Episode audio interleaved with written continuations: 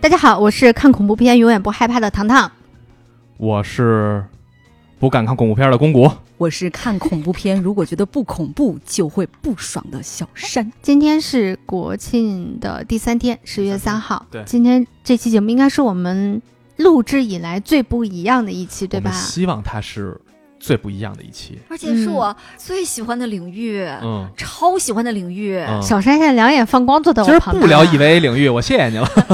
就是 对，但是这样，因为通过过往的录制和我们私下交流呢，他们两个发现我是真的像我的节目开头介绍的一样，我是一个很难被恐怖片或者恐怖嗯游戏去嗯吓到的人。你对恐哦怖的免疫力比较高，对，然后阈值比较高，嗯然后每一次他们想给我讲一个什么故事呢，我都会别出心他裁就一，脸冷漠 。给他们一个结 尾。对，对，然后他们就会非常的生气。嗯对，然后那天我们正好聊到恐怖游戏这件事情，嗯，然后他们两个就决定打算给我安利恐怖游戏，外加恐怖电影。对，嗯所以这期啊，同志们，我们没有做任何大纲，没有任何准备他。们两个就是想试图说服我，哎 对然后让我对于恐怖这件事情能够有新的认知。没错嗯，教教你什么叫恐怖。哎，对对对，我今天我今天就是可怜巴巴、委屈巴巴的小学生。装，呦呦呦呦呦呦呦呦呦好恐怖！吓死我了，真的特别好。你一上来给我们俩个感而且我觉，觉得也确实是挺可怜的，嗯因为人不能从恐怖的东西、恐感怖知的文世艺界作品里边感受到恐怖，嗯嗯，是一个其实我很羡慕你残们 疾，我收回。 情感上的残疾。对， 所以今儿这我也期咬起咱们牙就是漫谈，随便聊，嗯，是的，给糖糖也给听众各位好朋友，咱嗯一推块儿荐聊一聊。些恐怖的游戏，对，还有恐恐怖怖的作品作以品，及我们亲身的经历。 Oh yeah, 嗯 fuck me 啊。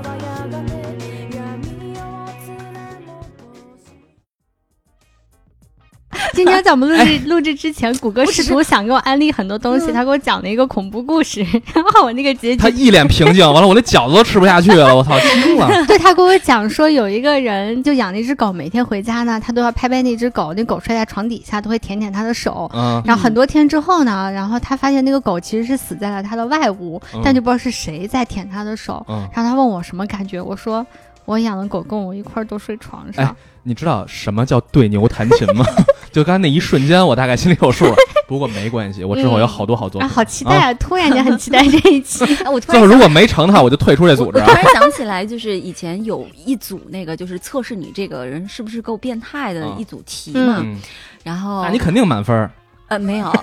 还真没有，啊就有一道题就是有一个跟踪狂还是什么一个抢劫犯，嗯类似于你因为破坏了某一个抢劫犯的一个行凶的过程。嗯啊，然后你就被人盯上了。后来你回到家以后呢，你从阳台上偷偷的去看他，嗯他就冲着你在那儿点嗯，点手指，嗯问你他在干嘛？我的楼上有一个三点式的大美妞，没有，什么意思？他在数你住在几楼。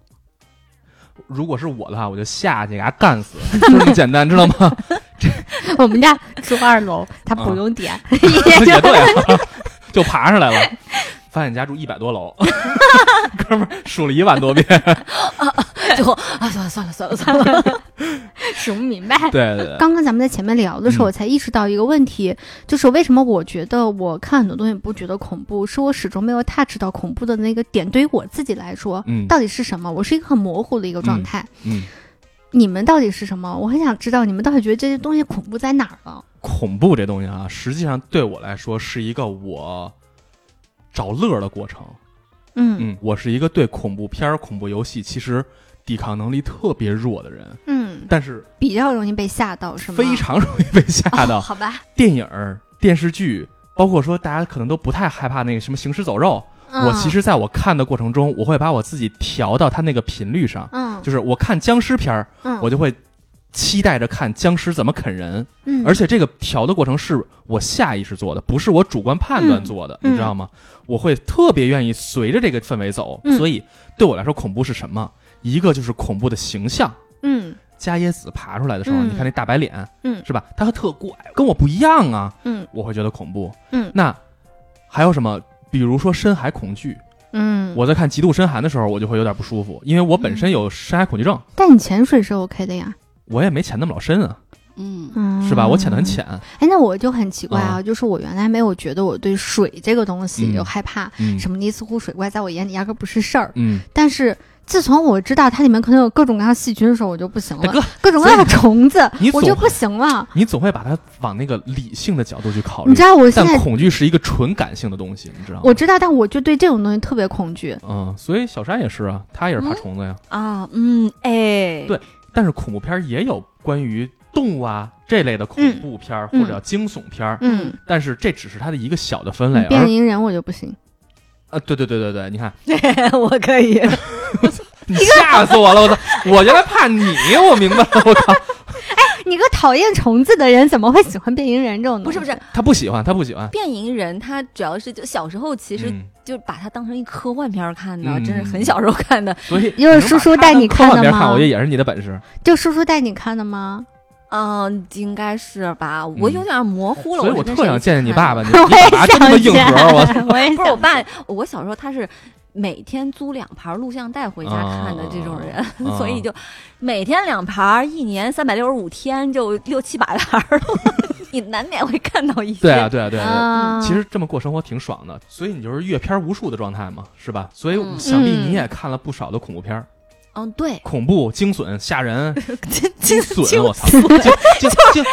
就是一又种又惊又损，一种笋类，山上的笋嗯你他妈脸又红了，你别这样。惊笋。我其实想的是，哎，这片子里边是不是还得损人呢？所以恐怖片儿、恐怖游戏，他看恐怖片儿多，我嗯玩恐怖游戏不少，嗯，所以我们俩一会儿给你安利安利，看能好不能给你呀，打开你恐怖世界的大门，嗯好吗？嗯，，就是变蝇人，他对我来说是有点恶心，对，而且嗯我不害狂怕，恶心，我不害怕苍蝇嗯。 这种生物，嗯，我怕的是它的幼体。嗯啊啊，你就怕那肉了。啊是吧？对，啊我不是恐怖恐怖这个片子本身，我是恐怖虫子。对，嗯这就是原啊，我已经我已经忍不住想跟你们说更多了。别着急，别着急，别 着急，讨厌。所以啊，就是这有一这个项讲完就可以结束了这我一我期。其实我其实意思是，那个我真正喜欢看的恐怖片啊，嗯就所有欧美的那种恐怖片儿，嗯就是神秘学的、那种嗯邪教的都呀，还好，就对我来说是一点感觉都没有。嗯包括那个死寂嗯，啊，还死有寂多牛逼啊！我靠，呃死寂，还有啊那个什么他那一系列的那些片子，啊嗯，就我看的时候也没有觉得很害怕，嗯嗯但是我真的会害怕的是早期的日本的恐怖片，嗯还有大概十年前的韩国的一些恐怖片，嗯以及近十年嗯更好一些泰国的的是泰国的恐怖片，嗯嗯就是这三个，我发现我就是东亚， 东亚这一波，东南亚刚才你不是还说还喜欢看那个《黑楼孤魂》什么的吗？啊，对，还有中国就是九十我年们代，国家自己也有，九十嗯年代前后的那些，嗯嗯嗯嗯嗯嗯在我们的审查还没有那么严格的时候，出现了非常多很优秀的恐怖很片先，锋的恐怖片儿，还有嗯香港。得香港早期就八九十年代那得一些山村老师、啊、七八十年代甚至于，呃，对，嗯嗯甚至更早的李翰祥那些都对很好看。对对对。嗯，所以说恐怖是什么啊？说有一项权威的调查表示呢，嗯人类的恐惧因素啊依次排序为死亡、黑暗、鬼怪、疾病和猛兽。但是这些东西其实是有一个共性的，就是它超出了我们人类的，能掌控能力的范范围围是吧？啊，就是它我们我们控制不了，嗯所以我们会觉得这东西可怕。嗯，而且还有一个元素是让恐怖能一直给人不停的冲击是什么呢？嗯是新鲜感。嗯就是同一个主题、同一个东西，当你无限次出来之后，嗯你也就不再恐怖了。嗯比如说什么呢？最明显的一个就是丧尸，嗯，在丧尸第一次在电视上呈现，或者说早期呈现的时候，人们会觉得特别可怕，嗯对吧？我操，这东西咬人、吃人。但是到今天再看，你看这个看《行尸走肉》的人，有几个觉得这是一恐怖片儿的？嗯一定没有，对吧？嗯所以就是。恐怖这东西是刚才所说那些元素之外，嗯要不停的翻新，一轮一轮形式上、内容上的翻新，嗯才能给受众有恐怖的效果。嗯，所以这个是恐怖的那个原点所在。其实人确实是最害怕的就是未知和失控嘛。对，因因为为什么就是说，很多人他虽然深陷痛苦之中，但是他很少有动力去找心理医生，嗯或者是嗯向外求助来解决自己的这些问题。我有问过一个心理医生，嗯我说为什么会这样，嗯然后他跟我说，因为痛苦对于人来说也是舒适区。他意嗯思就是嗯那些痛苦是你熟悉的，嗯，嗯习惯了的东西，所以你就很难去走出去。嗯嗯，你走出去，你需要面对的是未知，嗯所以就是人是经常会没有办法自救的嘛嗯。嗯但对我来说，就是看恐怖片一个很有意思的部分，恰恰在于这个。你对一切都是未知的，嗯嗯就是虽然没我错们都是那个坚定的无无神嗯，论者 对对，但是我其实有时候挺羡慕那些有神论者的，嗯就是嗯因为他们我所其实要超羡慕他们。对、嗯他们所感受到的这个世界嗯是不只是人类啊，或者嗯是一些你肉眼能够看到的生嗯物存在的，嗯嗯嗯嗯他们能感受到的世界太丰富了，可能还有十八层地狱。嗯对对对对对，还有对各种各样的怪物。对，嗯嗯然后我就在看一篇文章里面，他有写到说，那个人类对于未知的这种恐怖，它又包括有自然界的嗯未知，比如有没有怪物或者是鬼魂，尼斯湖水怪，对对对然后还有对于你怕吗？尼斯湖水怪嗯不 怕，完全不怕。 ，OK，然后还有一种是对于宇宙的未知，嗯就是啊，你不黑知暗道，森你不知林，道是不是存在有什么外星生嗯物，嗯嗯你不知道他们有没有一天可能会降临地球啊，会对人类嗯是是不是有恶意？呃我觉对得克苏鲁应该也能算在这一类里头，是吧？啊，那哎，能，嗯嗯，还有就是一种是对于人格变态的未知，就是这一个人我他妈太未知了， 这就是哦，我啊喜欢这个，啊，这个是我能 touch 到的恐怖点。就是人嗯哦嗯，这种生物它究竟可以怎样的邪恶？对，这个真的是没有底线的，嗯这一个深渊。嗯嗯，然后还有一个就是对生命变异的未知，也就是说人会不会变成隐形人或者什么呃嗯，苍苍蝇人儿对对对之对类对对的，。嗯嗯恐怖，我以最粗浅的分法哈、嗯其实可以分成视觉恐怖和心理恐怖两大类。嗯嗯视觉恐怖就很直接，就是《咒怨》那张大白脸一出来，嗯俊雄的脸一出来，那不就是嗯视觉恐怖吗？还但是《咒怨》同时包含的也是心理恐怖，就是嗯它能触及到你。或者说伊藤润二的作品里更多是这样的东西，就是嗯他去摸索找到每个人身体里、心里头最害怕的那个原点的东西，嗯嗯他把那个做无限的释放，嗯对，而且往往不是通过用人和人之间的事儿，而是未知的东西、嗯嗯，超自然的东西去呈现，你没法解释的东西，这个来打击你的这个心理的防线。我比较容易能 touch 到这好个像你点，这部分也不是特别强，是吧？ 能比纯视觉那个要强。但纯你视看觉在我这儿的恐怖效果就是零除了密集恐惧症嘛，啊，吧？对，啊，就嗯现在人越来越多的不接受视觉恐怖了。在很多很多很多年前，我还上小学的时候嗯，有一部当时，因为前两年嗯， 对，啊是当时还蛮火的一个电影，叫做《德州电锯杀人狂》，嗯是吧？嗯是叫这名儿吧？嗯巨火，嗯所有人都跟我说超级恐怖。嗯然后我就去那年代还是租碟的时候，嗯租了一张《德州电锯杀人狂》碟回家看。我看完之后，我说他除了满屋子的血浆，他到底恐怖在哪儿了？我看完了那嗯一个下午，就坐那儿在思考这个问题，一头的问号。嗯嗯，其实类似这样的作品有很多，《狼溪》呀，对，嗯什么之类的。嗯但问题就是，你想，就是在我看那个嗯年代，这种类型的刺激其实还应该是主流对的。对，尤其欧美是嗯以这个为主，到现在也是。嗯是，然后所以在那个时候，我就不觉得它是恐怖的。所以对于我来讲的话，视觉刺激我不是审美疲劳的结嗯果，，嗯我是就是天生对这类的东西真的就是可以 touch 理不解到。可以嗯我理我解其实我也是。就像我看那种什么遗传厄运啊什么的，嗯我就嗯真的是完全进不去。尤其嗯是最后给我说你了搞了一个邪教仪式， 嗯然后啊有个魔鬼什么之类的，还长着犄 角，就不要了。就这个文化体系的隔阂嘛。嗯，西方人对于什么邪恶的羊头什么之类的，在咱嗯，看来就是马上水煮了呀 的，对吧？这一下锅，搁点孜然，搁点他妈的羊香脑料，多好吃香啊！疯了，我操！内蒙、新疆，你走大街上，这别都是说处都是，了对啊，我操！因为文化差异造成的这个理解困难，我觉得这个我能理解你，嗯我也不觉得可怕。嗯但是有些东西，我们之后要说的，跟你推荐的东西，啊，是想吗必？不是这哎一继列续的啊。嗯所以，既然今天要聊恐怖的，你先说一个你想聊的关于恐怖的游作戏品是呗吗？嗯嗯嗯，其实，在准备今天这期节目的时候，就是我回顾了一下我玩过的所有恐怖游戏，虽然我玩的很少，就玩嗯游戏本身就很少，嗯然后我又比较偏爱解谜类的游戏，其实玩了很多，嗯，在解谜的。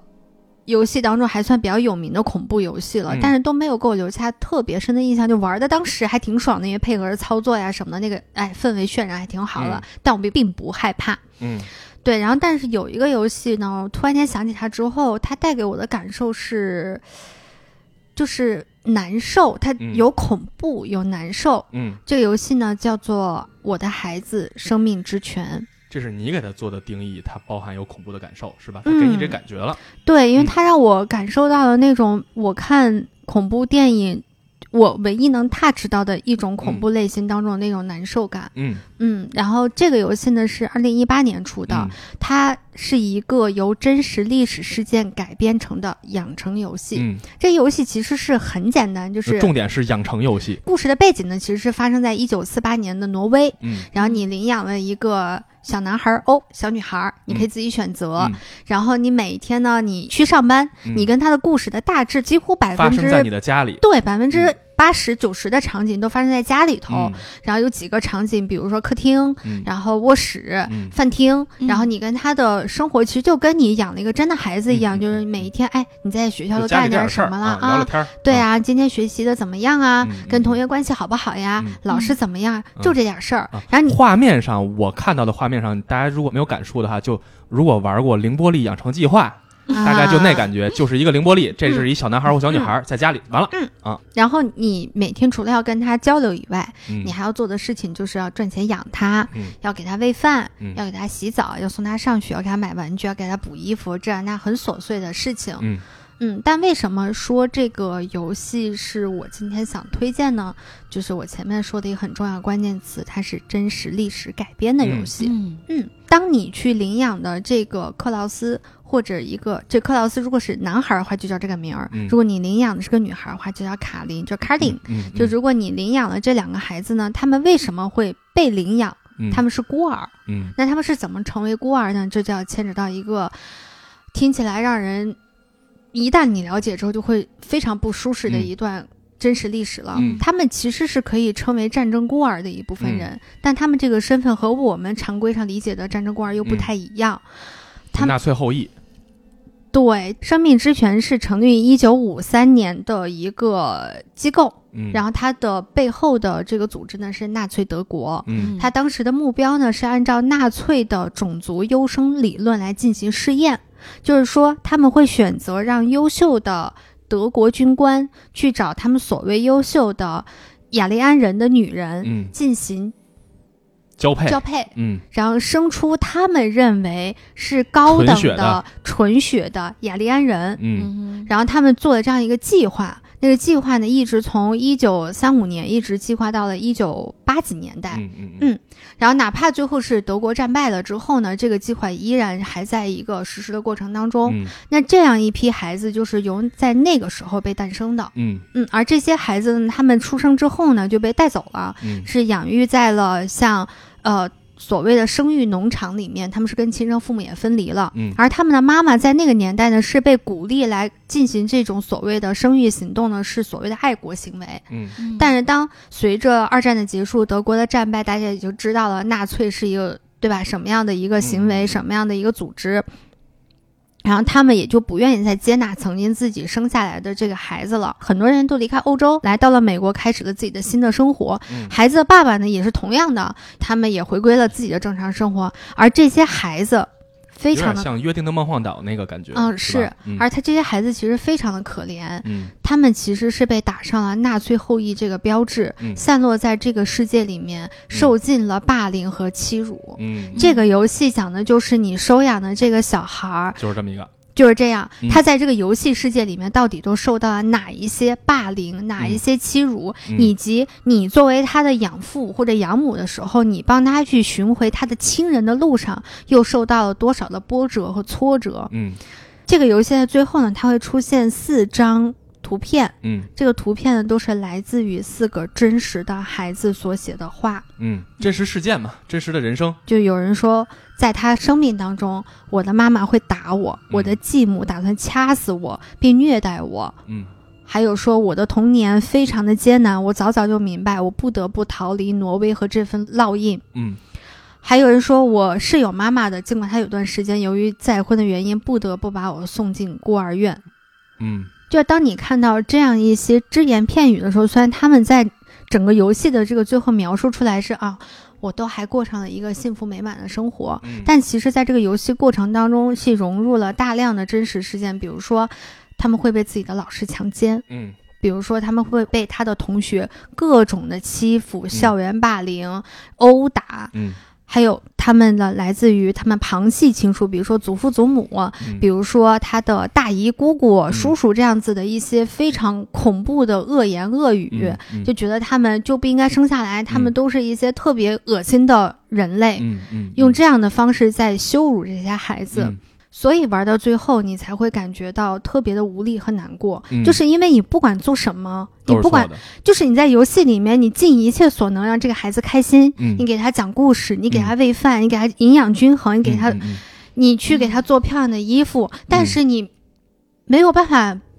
抛开的一个他想的法血缘就他的是，血统，不是玄学的，就是你知道这些事情已经发生了，嗯你做的所有一切都是徒劳的。嗯，一九三五年开始的一个行动，嗯到现在为止，那一代孩子已经多大年纪了？嗯就是你做所有的东西是没有办法改变历史的，嗯，你只能想象，我是一个善良的人，我能带给这个孩子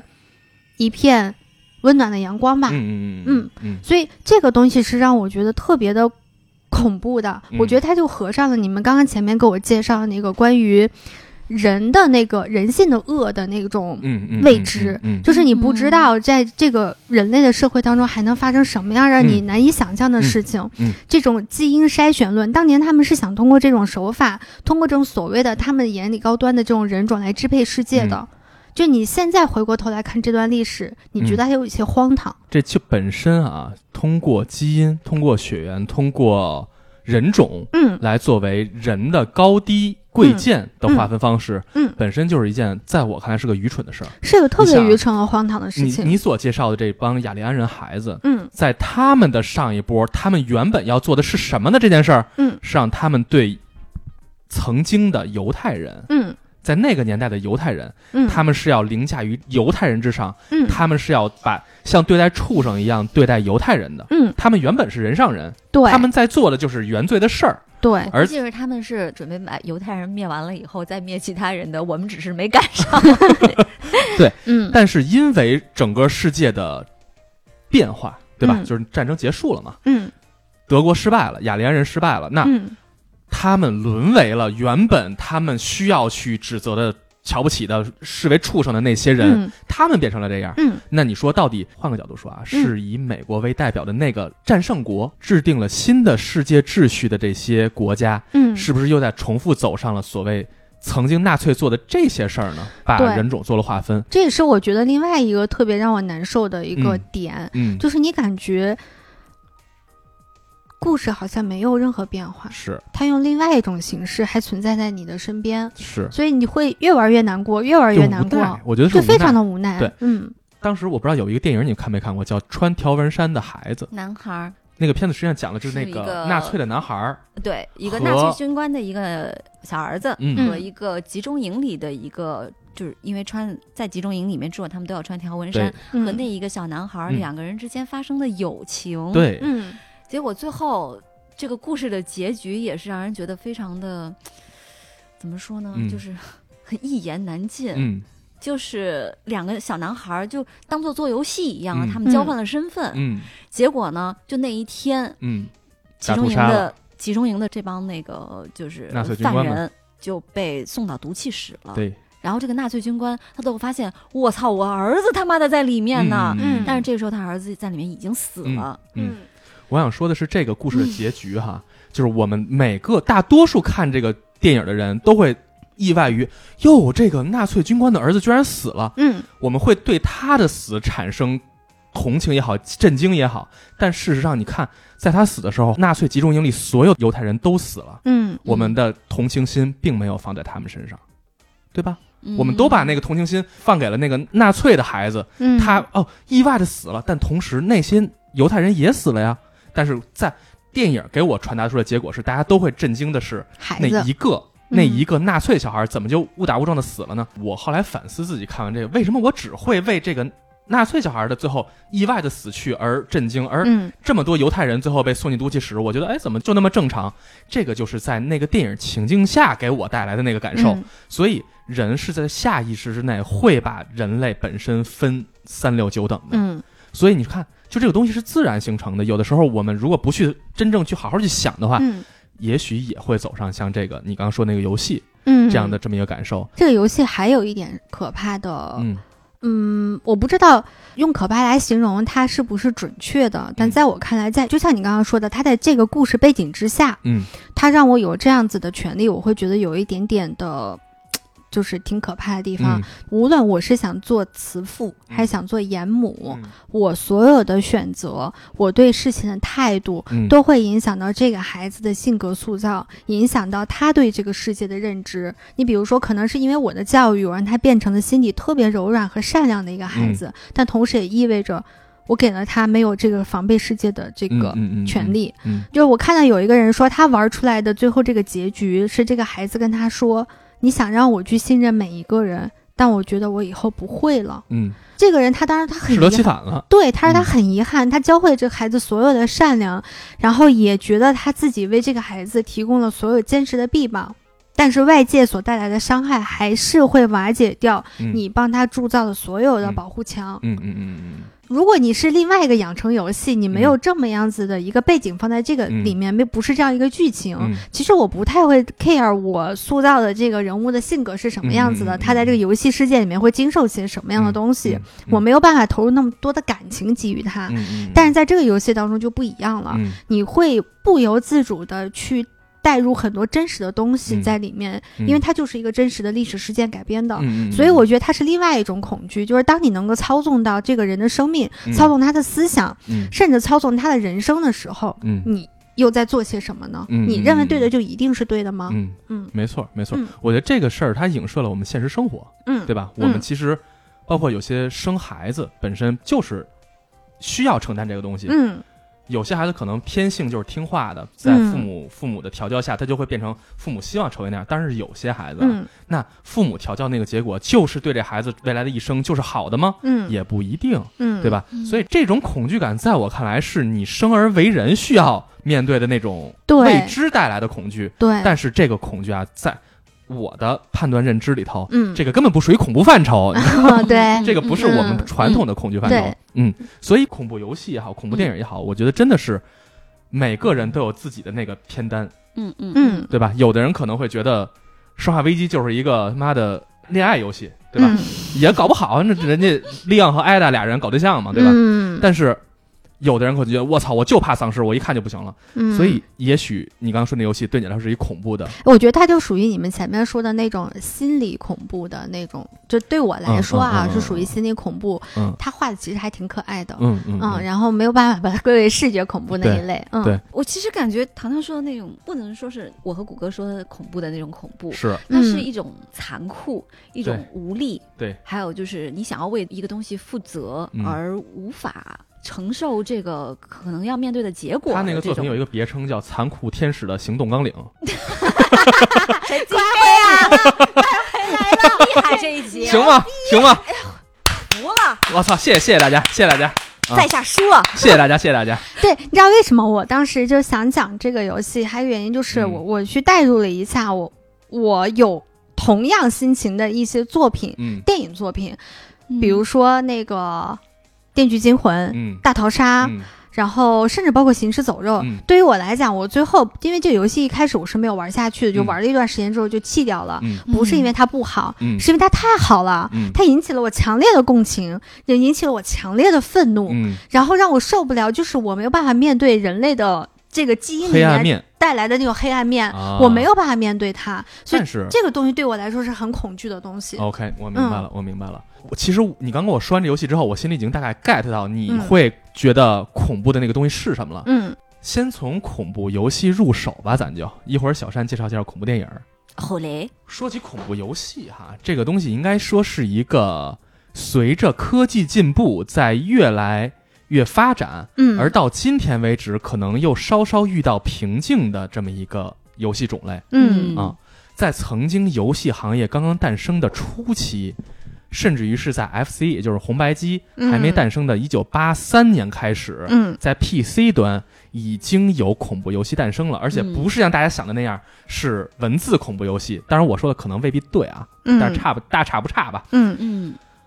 是啊视觉画面的像素小点儿在躲杀手的游戏。嗯啊以现在的眼光，你去看我，我如果给糖糖推荐的话，糖糖可能就直接跳楼了，你知道吗？ 那个真的不是恐怖游戏，你就根本都不知道那是什么东西，啊，就是一堆马赛克咣咣咣晃。所以，但是在当时是游那个戏，打砖墙的那种吗？嗯，比那个稍微细 致点儿。对，所以在那个年代的时候，恐怖游戏真的很难达到我们说嗯，让人恐惧的效果。嗯之后也陆续发展成第一人称，你想象吗？在八几年的时候，第一人称视角的嗯伪三 D 的恐怖游戏，就是你嗯在走一条路，嗯，你走着遇到怪物，让怪物吃了之后，突然屏幕上出现一大骷髅头，嗯就结束了。嗯我反正我看了那个游戏，我也没玩着啊，就嗯看完之后我真不知道恐怖在哪儿啊。嗯真正意义上的，我能觉得它是一个恐怖游戏的这么作品，是在一九九三年出的《鬼屋魔影》。啊，法国的那个对啊，鬼屋魔影实际上是开始出现了，因为它技术进步了嘛，嗯人物是三 D 建模的，也就是说不再是横版过关的。魔界村你再可怕，你因为再恐怖，你也 不会觉得只要怎么横着，对版吧过？关就不行。一小人儿被打熟之后穿一裤衩儿 跑，你说这哪儿恐怖呢，对吧？ 所以，鬼屋魔影开始成为三 D 建模下这个人在一个我们能视觉很清晰辨别出的一个古堡里头嗯嗯去探险嗯打怪物的故事。嗯，。对，但那是在当年应该也算得上里程碑式的作品了以吧？现在眼光看，它必然是里程碑。啊，但是在当时那个年代，真的它说难听点儿，真的是一狗屁不是的作品。啊就是它首先平台它是 PC 平台的，嗯再一个就是它的画面和它的故事讲述相对来说还是比较初级一点儿，但是它开创了一个游戏的新形态，嗯也就是探险恐怖类游戏。嗯因为它诞生的游戏就叫《生化危机》，啊，啊生化嗯危机》咱现在一说好像都已经那是恐怖游戏嘛，是吧？啊，但是在曾经那个年代，在九六年《生化危机》诞生的时候，你能想象吗？一个 PS 平台的一个恐怖游戏的片头是真人拍的电影儿，嗯哼啊啊然后《生化危机》继承了《鬼屋魔影》的基础玩法，甚至于我觉得可能连画面呈现都差不多。嗯所以，《生化危机》想必糖糖你就知道了，对不对？嗯，你也大概不概的见过《见生过化危机见过的很是多吧？，见过很多。对嗯，但是你现在看来，你肯定那个不是能吓着你的东你知西了，道对不对谷？歌在跟我讲这段话的时候，有一种特别小心翼翼，生怕触不到我那个恐怖点的不那个不状态哎，完全不是，我这块我知道一定吓不着你。啊。但是我想跟你说的是，《生化危机》你接触到的早期作品嗯一定吓不着你了。但是我想给你推荐的恐怖游戏《生化危机七》，啊，你可以去试一下。好，生就化直危接机跨过了前六步，对前六部加外传什么的，那都已经主要我太觉得老了脱离是恐怖吗游戏范畴了。啊和我知道他肯定 get 不到你的点上，啊因为丧尸、怪物什么这东西对你来说没用啊，啊，对，没有，嗯确实没有用，是？吧？但是《生化危机七》首先它的游戏操作方式完全变成了第一人称视角，嗯，就是你的主视角就跟你我们的现实生活啊一这样个了我。喜欢，而且呢，就是这个里头出现的恐怖元素嗯，会融合恶心，融合 jump scare，嗯也融合一些神秘学的东西吧。嗯而最重要的就是这里头呈现的过程、恶心和血浆感爆炸。我知道你对这个东西没有感觉，好吧？我哦没有在打问号，我我听进去了， 对，但是就是这个过程里头，它的 jump scare 和它的那些血浆呈现出来的恶心感，我就给你举一个例子吧。这嗯个游戏刚刚发售的时候，曾经出过一个什么周边道具呢？嗯，是一根蜡烛，是它里面的道具是吗？是你可以买这个道具，让你增添体验。这蜡烛干嘛使呢？是模拟那个环境里，因为它是在一个木屋里头，啊，乡村的小木屋啊，全是腐尸，各种烂啊、恶了吧心的那种东西。嗯嗯点上那根蜡烛，你能闻到那个游戏里的气味，啊啊，对，这么是有体意验啊上的气思味吗？也许是尸体，我因为我没有。然后，但是同时呢，这个游戏有 VR 版，嗯就是它的临场感是我目前觉得做的非常好的那么一个作品，嗯而和你传统认知下的《生化危机》完全不同。嗯它的重点是这家人为什么变得这么怪呢？嗯它是一个这样视角，而不是什么丧尸出来咬我一口，不再是这些东西。嗯，所以以随着你的探秘，你会去了解这个家人为什么会变得这么可怕、这么怪嗯，啊、他会有你特别喜欢的逻辑逐层解密的感觉，哎，这个我喜欢，是吧？嗯所以我觉得你可以尝试一下，如果你真的想去感受恐怖的那个氛围的话，我觉得《生化危机七》是你值得体验一下的东西。好想现在就打开我右边的台式电脑去下载，换 设备，换设备，拿你电视玩，哦拿你对电视，下载拿下来之后连到电视上拿手柄玩呀，拿 VR 玩。 VR 是吗？对，拿 VR 那眼镜玩，啊那个感受是一定不一样的，说到 VR 这个，你们玩 VR 恐怖游戏的时候是什么感觉啊？恶心吐下，啊，就转我的那晕种 VR，我啊，狂晕 VR，富贵是晕三 D 就是嘛，第一人称视角游戏我玩长了就吐，这是因为我在曾经在我一个姐姐家，他们买了那个 VR 的那个设备。当然有一天我去他们家吃饭，她特别热情的安利我说：“你玩一下这个挺好玩的。”嗯，然后有恐怖游戏，我当时在想说，哎，挺好啊，恐嗯怖游戏、VR，就我当时想的是那种可以把我包裹在里面，嗯呃让我体验就是这种极致的恐怖感，因嗯为不太能吓得到我嘛。嗯其实我很想换一种技术手段来体验它。你还记得那个游戏名字叫什么吗？好像是直到黎明雪路那个游戏，其实一上来呢，它是讲了一个啥故事，我不太记得了，但反正反正就是一上来我要坐在一个小车里头，嗯然后有一种你要去恐，就是坐那个过山车一样的东西，然后你两个手柄是枪，嗯然后你就会出来各种各样的鬼，然后就在路上，嗯然后你嗯要打那个鬼。嗯当然，你每一集的难度和你每一集打的鬼的形式，嗯以及它那个你这一关里面你进入的那个，在我看的像鬼屋一样的那个嗯嗯嗯场景都是不一样的。嗯你的故事情节当然是顺下来，但是嗯故事本身我不太记得嗯了。我当时玩的时候，我就感觉耳边，因为它耳机是包裹很严嗯，七点一的，对，包裹很严的，也是听不太清楚外面说什么，但我就嗯一直觉得我旁边有人稀稀嗦嗦、稀稀嗦嗦、稀嗯稀嗦嗦。当我玩完三个场景之后呢，因为你不能老玩嘛，你是别人家做客，嗯嗯然后我就摘下了耳机和眼罩之后，所有人都趴那儿盯着我。嗯我说干嘛呀？这个嗯看我干啥呢？嗯，他说你真的咋这么淡定呢？真不害怕是吗？对啊，然后我说咋了？嗯他说他曾经有一个朋友嗯来他们家，就我姐的一同学，一个也是一个女孩儿，嗯来他们家玩这个同样这个游戏，天呐！戴上眼罩嗯和那个耳机的那一刻开始，他的尖叫声就没有停过，嗯所以他们以为我也会是这样，嗯抱着一个看戏的态度。嗯来准备看我的反应，结果我玩了三张过去了，没有任何反应，更多就是问他，哎，这个怎么操作啊？那个怎么操作啊？就所有的人，我觉得他们在那一刻也失去了快乐， 对，所以我说嘛，就是一定要给你把这扇门打开，让你知 道。嗯但是我跟你说啊，如今的游戏已经变成了一个需要你深度体验剧，尤其恐怖游戏，嗯，深度体验剧情，就像看电影一样，看一个你爱的电影一样，你要去认认真真的，不错过一分一秒的去感受游戏氛围，你才能嗯感受到这个作品的全部的作者想传达给你的东西，明白，哎你才能感受到。所以，那嗯从这个意义上来讲的话，我觉得恐怖游戏嗯，其实和恐怖电影，甚至恐怖小说、推理小说，它是嗯脱不开关系的。怎么说呢？我觉得现在的恐怖游戏可能是从电影那块借鉴了太多东西。嗯，要说到恐怖片儿啊，嗯然后恐怖小说啊嗯什么的，恐怖漫画啊，嗯，这个就有点来劲了。来，嗯就你们刚才在讲那个伊藤润二的时候，我就突然想起来，很多年前我一个朋友就跟我说，在伊藤润二他所有的漫画里面，嗯他最最最最喜欢的嗯那个叫《人间椅子》。嗯那其实嗯这个故事它更早更早，它其实是一个把一个小说嗯画成了漫画。嗯这个小说呢，就是糖糖想必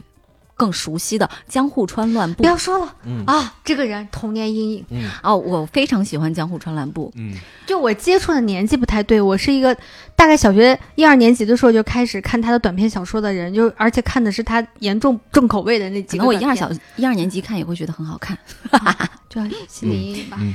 这个《人间椅子》其实就是江户川乱步嗯的一篇小说，嗯叫《人椅》，嗯一毛一样的故事。嗯啊，我就觉得日本人他们在恐怖嗯，这个事情上的这个嗯造�诣，嗯真的是，嗯，至在少亚洲创扛意把上子。，创意上太牛逼了。对嗯你想江户川乱步是哪个年代的人？就是嗯就是上个世纪，嗯上个世纪初的那种，嗯就包括咱们以前讲那个谁，芥川龙之介，嗯哦嗯，就都是差不多年代，但啊，是我嗯他还们挺喜对欢于他的。那种恐怖嗯氛围的那种营造，而且它没有鬼。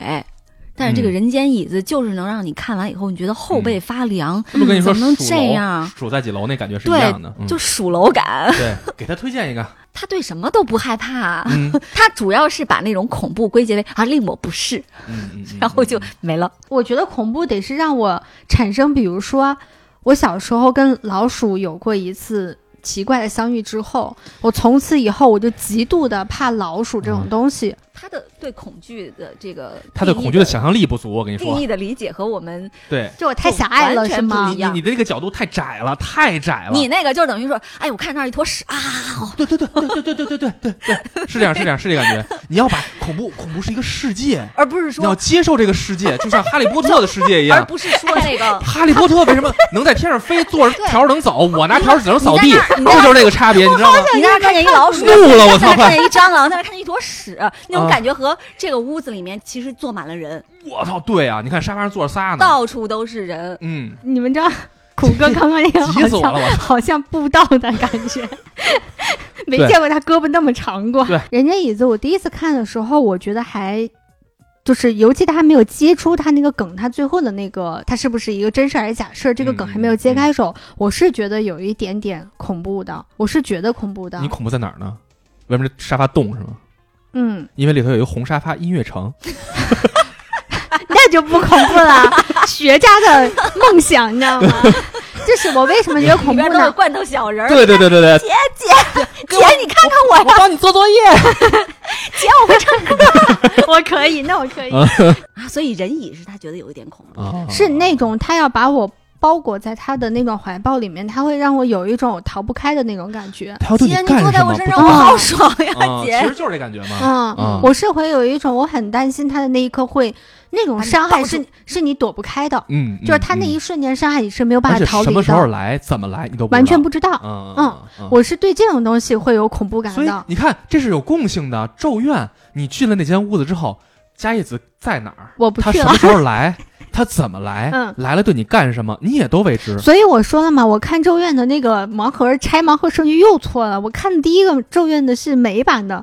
看完之后我就对《咒怨》这整个这个 IP 系列有了一个不太美好的认知。但是你刚才说的那个人间椅子那个嗯感受，就是人咒对怨的感恐怖的感受的必要元素啊，对啊这都对啊。其实那种感觉是让我此刻坐着我们家的椅子，我嗯都觉得我操，这里边不会有点儿什么吧？啊这里有一什么，我一脚给他坐 死呢。但是我很快呢，当我看完他把整个这个故事讲完之后，嗯，我反而是觉得那个味道没有了。这这么事儿多啊，这太麻烦了，这个。对，然后我这下面又回到了我的那个自然的那个想法，就是、嗯，他坐里头坐里头呗，不是牛逼你别出来啊！我是吧坐里面你腿麻吗？哎大哥， 就是有 一种我抱着孩子在那坐了就十分钟之后我腿麻姐了的感姐觉，。这个时候让我的爱豆坐我腿上， 我开心死了，还麻不麻大？哥，你们我截肢，来来，哎不是你来谷，歌说，谷歌说一个就已经够难搞了，这还有一个一会截肢这截来来回横跳的，他们眼球都快掉下来了。小山来一个恐怖电影儿，能击碎他的感嗯受。呀，我我其实真的觉得我无法击碎他，但是我非常愿意跟他分享一些我觉来得呀我来呀嗯来呀我！觉我也得很愿意听让。我嗯看的时候有点爽的电来影。啊好，就比如说那个，我非常非常喜欢李心洁演的《见鬼》，嗯，那个时候让我觉得有一点，我都不觉得害怕。 不，他他其实那个氛围感还是挺好的。就一开始是一个，盲人女孩嘛，对嗯他其实是视网膜受伤了，嗯然后就瞎了，嗯瞎了之后换角膜嘛，嗯换好了之后，他突然发现自己能见到鬼啊了。嗯，我不只能看到这个美好的世界，还能看到这个世界之外的一些东西。你原来以为那个卖叉烧的啊那儿，嗯，他就是一个老板跟那儿卖叉烧呢，嗯实际上呢，有一个女人嗯，好像是那个老板死去的老婆还是什么的，就天天跟那儿舔嗯舔舔叉哦烧。嗯，而且那个老板其实他什么都知道。那个时刻，你就会觉得，也许我们现在所存在的这个世界上，有很多我们看不到的人，对，嗯，看不到的那种灵体吧。其实它是用一种，就是我换了一个不干净的视网膜，嗯啊、所以我就能看到了。他把这个做他成了的一个第三合只理，眼哎是对，吗嗯他把你合理化解释了，这东西是不是有点像那个原来哎，那个？这个我可以了，一哦本正经的胡说八道。我啊可，以，嗯有点像原来那个《Office 有鬼》还是什么的里边那个陈小春，嗯就嗯那个时候嗯说是给眼睛上抹牛眼对泪，嗯对，抹对完了以后，行。然后你看到整个世界就变了样了。你发现他刚才说的话了吗？他说抹牛眼泪他就不行，嗯，你知道为什么吗？换角膜就换角行是膜就吗？行，他会接受一个更 好像、科学， 更接近科学的那个说法儿，他就能接受。嗯而抹牛眼泪，我还得是奶牛眼泪吗？还是公牛眼泪呢？你就会在这事较劲了，对不对？嗯，所以你看，就是就你还是得就拿跟那个撒黑狗血，什么品种 啊？对是对哎拉布拉多呀，对对还啊是对什对么的呀 狗血这个几事儿岁本的来呀东西啊？黑驴皮子，烦人， 多大的黑驴皮？重三十二点五公斤的黑驴皮子，是不是保定的呀？你吃驴火呢吧你？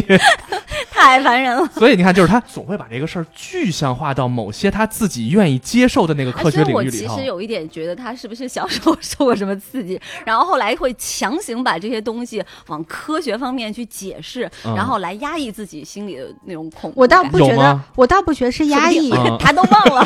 他 PTSD 被封锁记忆了。啊，但我能记得的我是他妈妈， 我能记得的事情，我觉得可能它真的是一个人生的先来后到。就嗯最早看的这些东你西，的人生都在排队是吗？ 你能不能让他们同时来呢？ 我不知道。就是首先呢，就是爸妈小时候管的比较严，电视不让看，啊，所以以很多小时候流行的电影电视剧，我都比别人之后一到两年才嗯能啊看得到。嗯所以这种东西我就错过了，比如说你在这个年纪就比较容易接受某种设定、嗯认知的这个情况下，就比如说，就像你说你现在看《哈利波特》，你没办法接受这个设定是真的是一样的，嗯嗯嗯嗯嗯嗯就跟我已经越过了那个年纪，没有办法再接受这些东西一样嗯那然我后理解一点啊了。。这是第一个，但第是二我现在已经接受哈利波特的世界了。我也没嗯这有有。啥这有啥难以接受的？我接受这个世界上有好几重叠着好几层世界， 没错，然后第二个意见呢，就 用是，爱战胜一切。有爱不 死。啊对，然后第二个呢是我觉得我可能一上来就首先会接受的是福尔摩斯那一套东西，嗯，然后 严谨的，他们那些小说里面，包括阿加莎这些东西，嗯其实是能给我带来一定的，在那个年纪嗯嗯是能带来一定的恐怖感的。嗯嗯嗯然后我就会把哎，恐你看卫斯理会有恐怖感吗？啊卫斯理有种民科感啊啊小时候我没有觉得哎，嗯嗯嗯，嗯，对，当我看一个现在已经快查不到条目的一个小说，我会有恐怖感，嗯，叫《大禹神秘惊奇》系列。哎，那小时候狂看，嗯狂看，我哪还有呢？你看吗？断手之谜、啊，对，什么神什么树什么怪校哦术，嗯怪兽哦，我好喜欢那个。你俩真是能说到一块儿。当然，你知道，我当年嗯你看都过是，年轻人，我当年看怪兽树有有一个印象特别深的一幕，嗯就怪兽树，它不是在要到人家那个工厂里面，嗯它不是有一个地下隧道，嗯它要爬出去，它爬出去是要到了那个就那个污染的那个工厂的那个什么董事长的那个办公桌下头嘛。嗯，我记得真清楚，我完全不记得了。我为啥印象深刻呢？当时嗯我在我姥姥家，我舅舅舅妈的那个房间里面趴在床上在看这本书，啊，然后我看窗到外就是我看到这个场景的时候，我妹回来了，咚一脚把门踹开了，我人从床上掉下来了。哦，对对对对对，嗯所以你看，所以你是能 get 到恐怖的感受的，啊，这但这个恐对我当时看的是紧张，然后完了外界的刺激其实是很重要的，我所以你我我想很依想赖于外《界的断刺手激嗯之谜》那张封面儿，你有印象吗？有一个小孩坐在床前，啊窗户里飘进一只白手，啊嗯那个就是很恐怖的场景，在当时啊，嗯很恐怖的场景啊嗯。所以这个场你把这种感受平移到现在，你把它稍微 再宽广一点 儿，我海纳海纳百川，哎我想有问人一下奶大一点儿，啊你们你们非小时常候有没有像看有没有看那个《封神榜》的电视剧？狂恐怖啊那个。哇咱全他妈暴露年年龄了，我 跟你说，一个是那个比干，还给给烤成人，对对对嗯还有那挖个心王皇后死了以后变鬼那嗯块嗯儿嗯嘛，嗯大嗯，夏那天大绿人啊儿啊，大夏天在那儿放那个片子，啊，一身冷然后汗。 我晚上睡觉要捂的棉被。后来出去玩的时候，我就就看我脖子上长那么多痱子， 哎，怎么回事儿？啊，啊，最近看《封神榜》呢。那哎那个超而级且恐怖，我晚上靠看着看着啊，他们家那个阳台，然后我就觉得余光看见外边唰，嗯一个白影子飞过去了，而且他们是哦那个好几层楼高，嗯对对对对对，就对唰一下飞过去了。，嗯然后我说啊，什么呀，好害怕呀！嗯嗯然后我舅妈看了一眼说嗯啊，那那晾了一 裤衩儿，哎，你舅妈就是我，这是我，吹了一下， 这是我，挪了一下位置。那得多大一裤衩儿啊，哥！ 但是当时真的是觉得又害怕又带劲，所以你看了吗？我们两个在童年的时候，我想必啊，都嗯有童年的时候有一个大人或者有几个大人嗯给你灌输恐怖的这种感受。嗯当时我们家住在北京偏郊区的一个非常荒凉的地方，嗯嗯然后那是我奶奶家，当时在那块儿，因为周围那个小区就很少，周围是麦子地，嗯嗯非常多麦子地，所以就是那个小区，只有到了晚上啊，嗯，路上的那个路灯什么的都非常非常少，嗯，所以只有这一块儿是亮的。嗯而当时我姑父啊，我姑啊，什么什么，我包括我哥、表哥嘛，一块儿带着我出去上周围遛弯儿去，嗯他们就经常给我在半道上给我讲鬼故事。但是现在回想起来，那都不是什么特别大的鬼故事。哎呀，什么树上挂着一个死兔子皮什么的，就 这种莫这是什么东这只西是？讲一个最不可怕的嘛，就是这种莫名其妙的东西。但是当时在不停的渲染我，哎呦这边特可怕，有一那那么特可怕的事儿，是绕哪儿去了？哦这就个绕回来哈，绕回来绕回要来绕回来是吧？嗯啊，这个故事在后面就是这个女孩，因为经常能见到鬼，嗯她就很害怕嘛。嗯你印象中有没有一个，就是她进电梯，那老太太电，梯里边一个人都没有，老头儿，哦啊老 你跟人性别都换了，然后她就余光看见一老头儿嗯站在那墙角，嗯，站在角落里面，嗯就导致我现在坐电梯我都不往角落里边站。哦是吗？跟你影响这么大？我也不是觉得特别害怕嗯的那种，就是就是还是隐隐约约会有一点啊。嗯然后就那老头儿呢，慢慢的那个把脸转过来，嗯然后这半拉脑袋是陷进去的。嗯嗯还有一场戏是他在地铁上，嗯他在看到那个玻璃反射出来自己的样子，啊嗯，他发现跟别人拍他的照片里边完全是两个人，嗯嗯当时他就给吓坏了。啊是这么是这块儿吗？对哦，他看到自己的样子不是这这样的，然后他们就去找，就发现是这个角膜出了问题，嗯就去找这个角膜是谁捐出来的。嗯于是就找到了那个泰国一个小山村里边的嗯一个少女，嗯那个少女因为能看到嗯一些不干净的东西，嗯所以她能预见到别人的死亡。嗯然后，就她有一次，他们村子马上就要发生一次特别大的火灾了，嗯然后她就满村子就跟人说那个你们嗯快跑啊什么的，嗯但没有人理她，别人都当做她是疯子。后来就各种欺负她呀、嗯霸凌她呀什么的。这个女孩最后就自杀了。嗯她为什么就是这个角膜一直能看到鬼？嗯是因为这个女孩儿她因为是自杀的嘛，嗯带着非常大的怨气，嗯所以她每天晚上到了那个时间点，她都会在自己的那个房间重复自杀的过程，嗯嗯就等于说她的灵魂一直没有被超度。嗯没有得到安息，然后最后是这个女孩儿，他们去帮这个女孩儿平息了她的怨气之后呢，这事儿就完了。嗯但是这就个是女他那个角膜就正常了，是吗？没有，还哦没正常。就这个女孩在跟那个喜欢她那个医生两个人一起要回香港的时候，嗯他们在路上大堵车，嗯就前面就发生了一个那个油罐车还是什么，就那种瓦斯嗯就爆炸，嗯然后她就看到了，嗯她就看到就告诉所有人，就说是那个嗯马上要出事儿爆要出事儿炸了呀，啊什么什么的，然后。她就挽救了很多人的生命，嗯但是这个爆炸的过程就是有一个那个好像是那个玻璃碴子还是什么嗯嗯的，嗯又飞到她的眼睛里面，等于说她又再次失明好惨啊了。其实糖糖是不是这个才最最可怕？我觉得呀他，这个故事啊那我眼睛是，也不太好啊。他这个故事是非常的完整， 嗯哦然后包括自圆其说。呃，对，嗯，嗯，我觉得就是它是让我觉得，在我所处的这个世界，嗯可能是有很多我看不到的东西，嗯，让你有相我信这么无回事法儿了理解的东西对。人就是这样嘛，嗯 就你现阶段你不能理解的东西，它未必是不存在的嗯。 嗯嗯嗯，嗯所以戴上眼角膜之后，不仅能看见鬼，泰国眼角膜，嗯然后说话还能学说泰语 。萨瓦迪卡，萨瓦迪卡！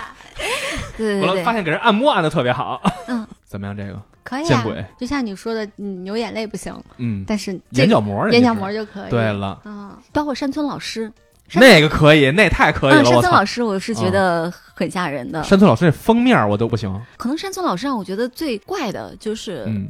他前面是那个几个年轻人，嗯他们去，玩笔仙，他们不是玩笔仙哦，碟仙点尸油他那个玩碟仙的方法就是用尸油去把那个啊做起势嘛。啊，嗯对，就所有这种仪式性的这种东西，特别是那种嗯嗯嗯，嗯东南亚地区的这种，种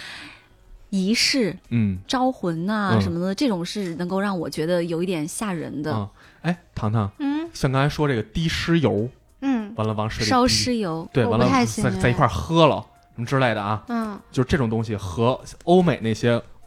在地上画一五芒星，这俩我都不太行，你都 get 不到是吗？都 get 不到。我刚刚仔细想了一下，嗯我所有的喜欢的这类型的东西，它都有一个逃不开的一点，嗯就是它必须得有强烈的真实性，不不是你真实的经历，而是说你得让我感觉到这个故事，就像我刚刚推荐那个游戏一样，嗯，它得让我能够带入进去。你你又忘了我们的初衷是什么了？我们要打开你新的大门，对不起，好吧开心我又狭隘了。我对下面的话我咽回去，我不讲了。我打现在开你新的大门。对对我对对对啊对，就对是 可以跟你们讲一个，我真的是百分之百亲身经历的一个事情。想我从小就看那么多恐怖片儿、哈，嗯但是那一回真是我当场吓哭的那种你。多大的时候？嗯，前天好久以 前了，啊就是我原来跟你们讲那个嗯前男友跟别的女孩请过笔仙之后，我因为不服气，啊啊啊我因为不服再气重，新再覆然盖后一遍。啊第二天晚上去他们宿舍请笔仙。这故事居然过了俩俩月、仨月，还在厉不厉续害上。嗯啊因为那个时候主题不对，嗯，就其实请笔仙的过程是重要的。嗯嗯嗯我那天晚上第一次是跟练手的前男友一块儿嗯请啊，嗯跟他请嘛，因为他这个人就是完全不信这些东西。嗯嗯嗯那你说他见的还跟别人的姑娘请怎么，这真样啊受不了。切然后 嗯，其实他们并没有只玩笔仙。无所谓，反正是前任了来。然后我们当时请的时候，跟他请是，你感觉那个写字啊，嗯，就有神秘你知道力这量样在托着这你样子交叉手嘛，嗯夹着一根嗯笔嗯，然后嗯在纸上写一些是啊、否啊什么的数字之类的嗯，啊就可以画圈儿了。对，就大家就开始说有一个大概的一个就什么笔仙的，嗯就请他来嘛。嗯请到的时候他就开始画圈儿。嗯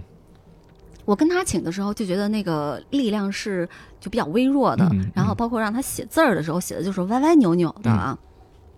然后他就说他是一个小男孩儿，嗯，怎么怎么的，就就我觉得就就也问不出来什么。后来就、他就我跟他这一轮就嗯送结走束了，啊。送走了。嗯送走之后呢，他们宿舍另外一个男孩开始跟我玩儿。嗯，那个男孩就是平时你知道什么叫青龙吧？不知道，浑身上下的毛发非常的旺盛的那我种，们大毛熊嘛，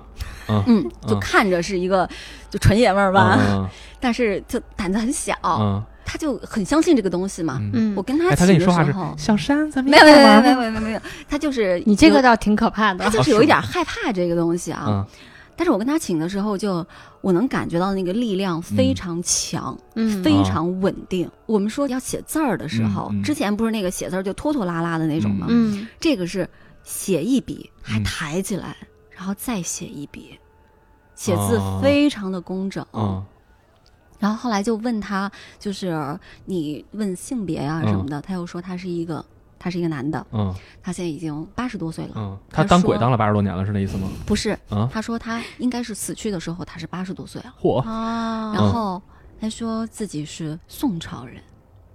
还没脱了生呢，这嗯苦了点儿啊，太酷了。啊哦说他家是在那个长安嗯，县这不是你老那家个地吗？方。那我们老废家话，嘛，哎我这西安请的，我能不能能请 一哦能请一河南的对对吗？对，我的请个洛阳的吗对对对对对，他就是跟他的老婆嗯已分开很久很久了。哦他很想找到自己的老婆，他觉得很孤独。我们就说嘛，就说啊，那那个就是我们能怎么样帮到你啊什么的。他刚开始说的时候，希望我们能去看看他。我寻思是看看，可能我就是你跟我说在哪儿，嗯我给你烧上柱个香啊啊什么的啊，不是，嗯他就开始写死，嗯，写写写写写满了整页纸，然后啊是吗？写这么多嗯对，后来那我俩就有点害怕，啊，他们就说那男孩儿你犯才贱，有点害怕是吗？ 那男孩儿 就你特还是可别以嗯欠抽，他就跟我说能不能让他一个人拿笔，让你，然后哎这就哥们儿够够他妈孙子的， 然后就太是过分了。啊就写是。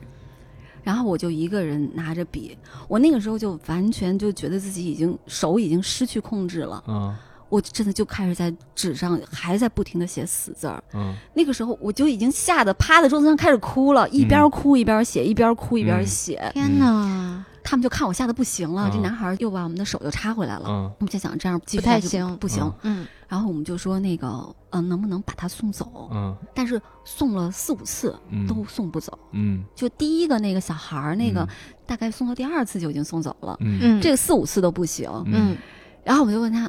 你在这个房间里吗？嗯然后他就画是，嗯，就问你你现在在哪儿？啊这个时候我们俩同时 噌站起来，然后两个人就手就开始往房间的一个角落，嗯你就觉得那个手是拽着你的，嗯你就往一个房间的角落走。嗯然后我们就说好，知道了，知道了。嗯然后就回来，嗯坐下了之后，就还是送不走，真的是送了一晚上。嗯后来我发现，因为有风嘛，嗯我就怕那个风把纸吹走，嗯嗯我就拿胶带纸粘在桌上了。嗯之前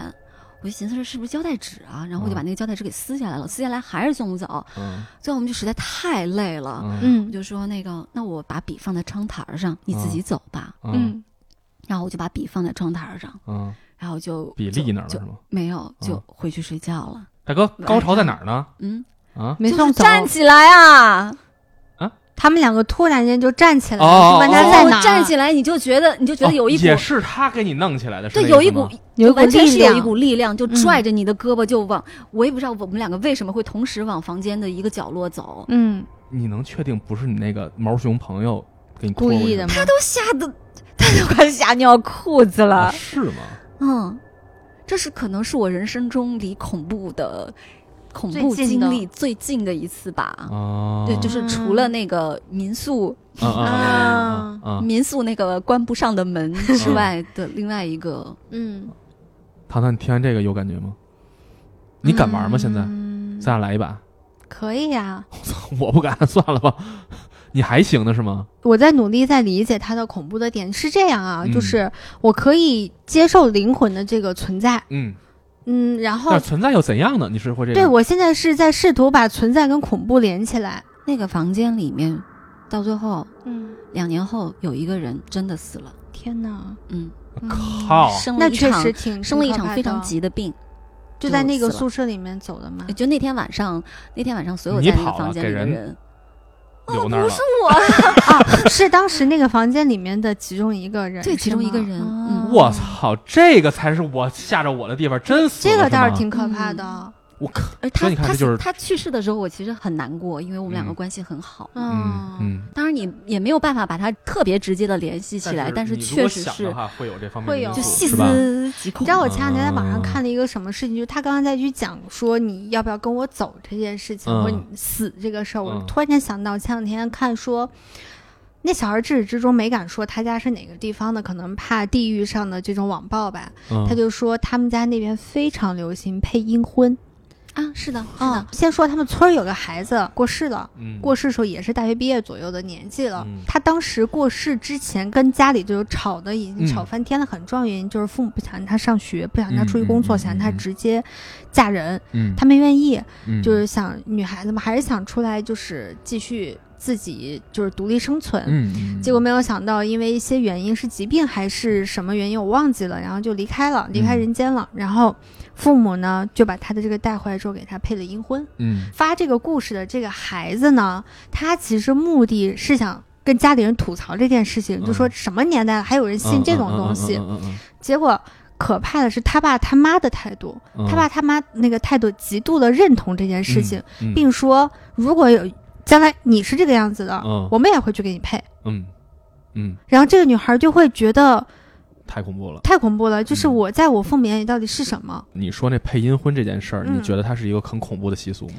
是是恐怖的，是因为，吧？但是我哇恐怖的点不在于在于不在于习俗不在于地下那一部分，啊不在于是不是真的有阴婚这件事情，嗯嗯嗯两个灵魂是不是可以啊啊结婚这个事儿，甚至如果比如说两个人他真的就是有情，嗯但是没有在阳间嗯成为夫妻，嗯你去阴间成为夫妻，我们有一个美好的祝愿，这种事情是我可以接受的。嗯嗯嗯但大量的阴婚其实是它来源于我刚刚讲的那种东西，嗯嗯嗯第一个女孩的父母为什么他会